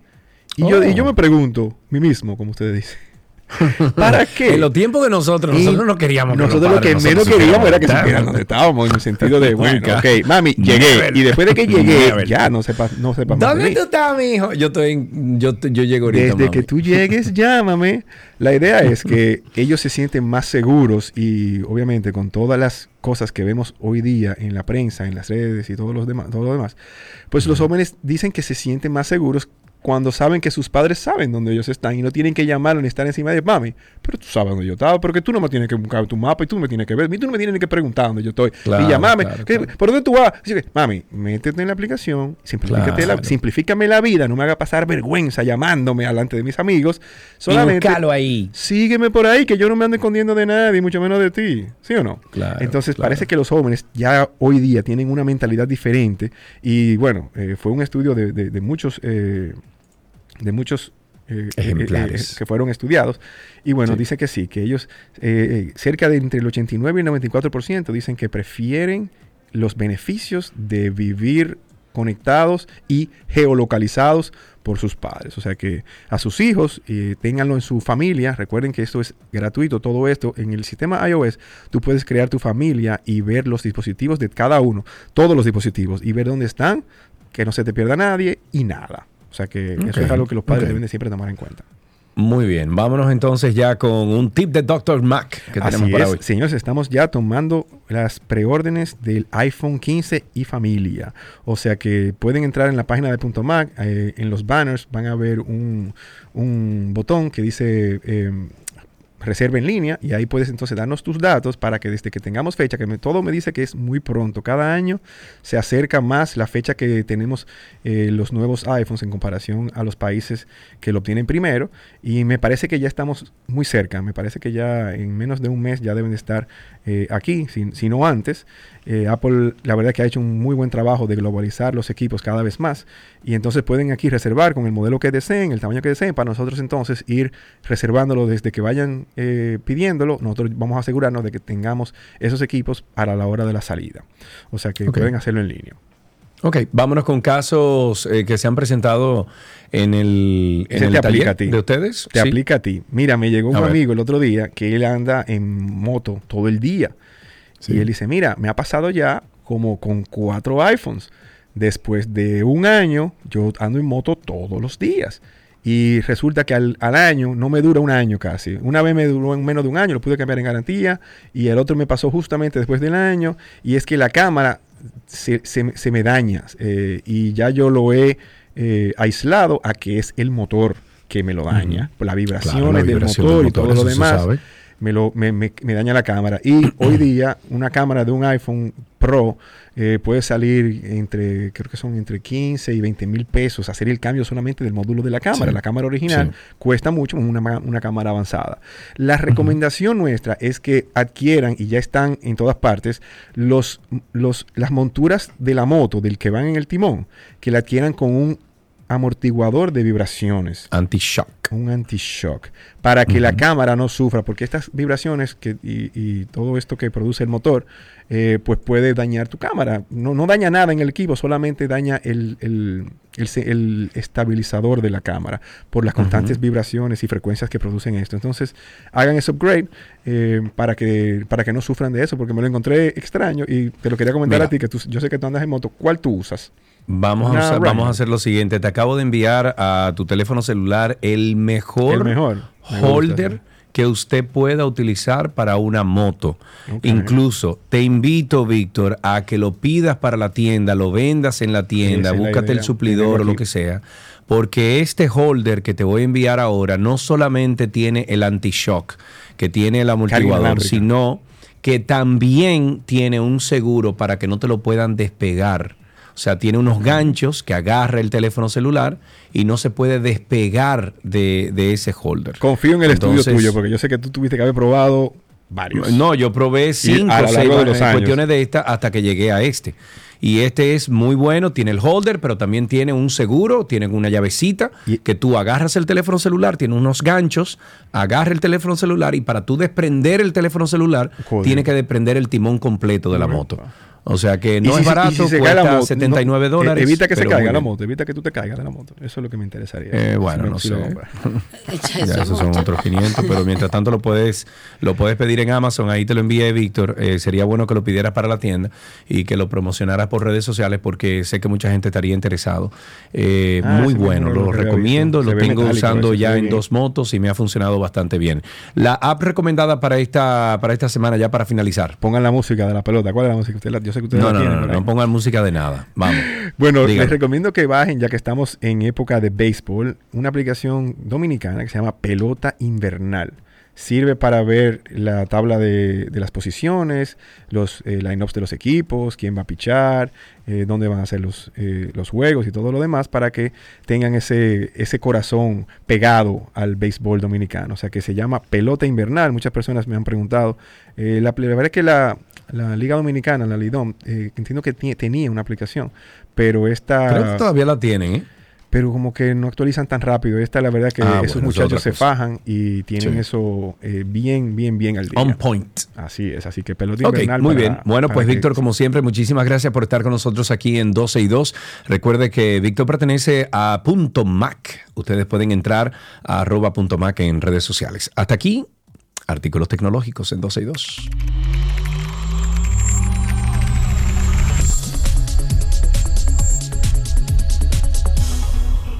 Todo lo que quieres está en 12 y 2.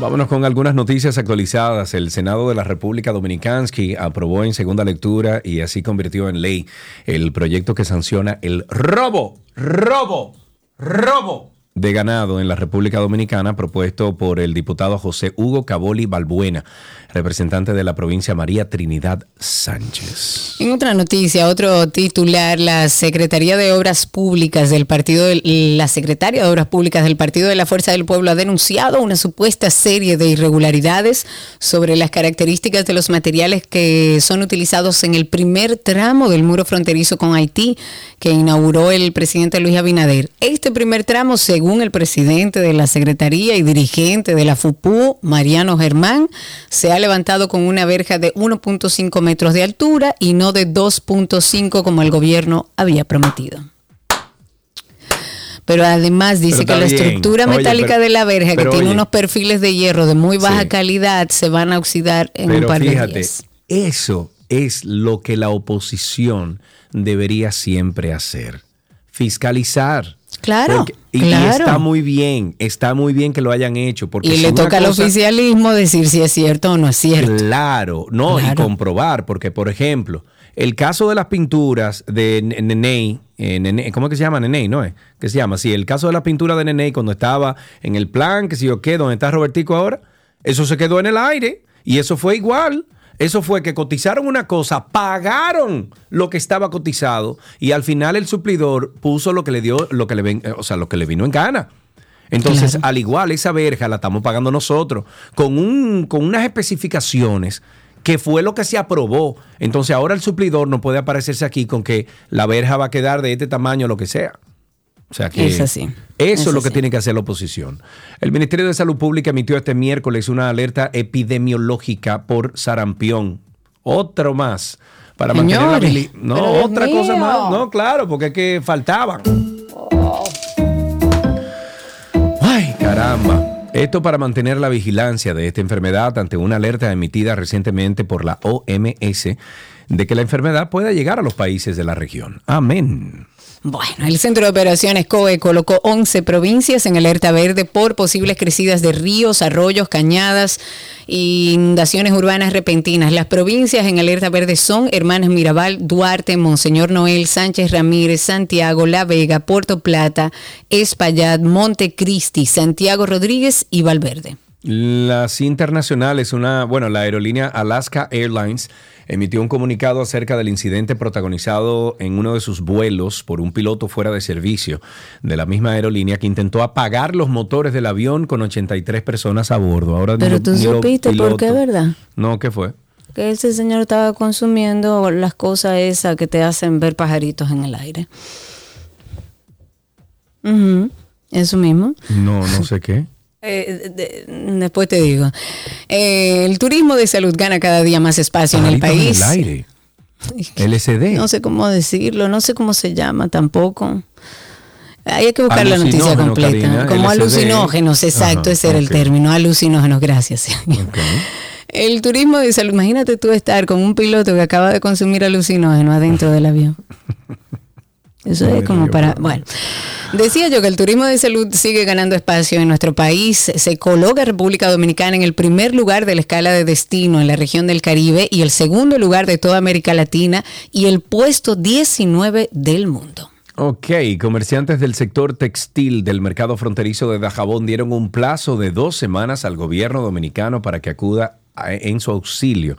El llamado de los mercaderes eh, se debe a que aún no han sido tomados en cuenta como otros de los sectores afectados por el cierre de la frontera. Hasta aquí las informaciones actualizadas.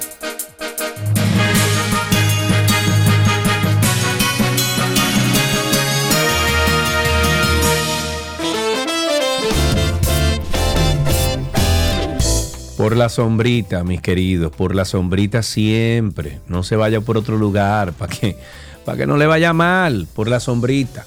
Ok. Y si encuentra un motor, como diría nuestro oyente Freddy, déjelo pasar. Y si va por la acera y se encuentra con un motor, déjelo pasar. Y si anda en contravía, déjelo Si pasar. te quieren robar también, déjalo, déjalo No, bueno, no, ya, Y no. si Señores, chocar el era- carro, déjalo chocar. No, hombre, no.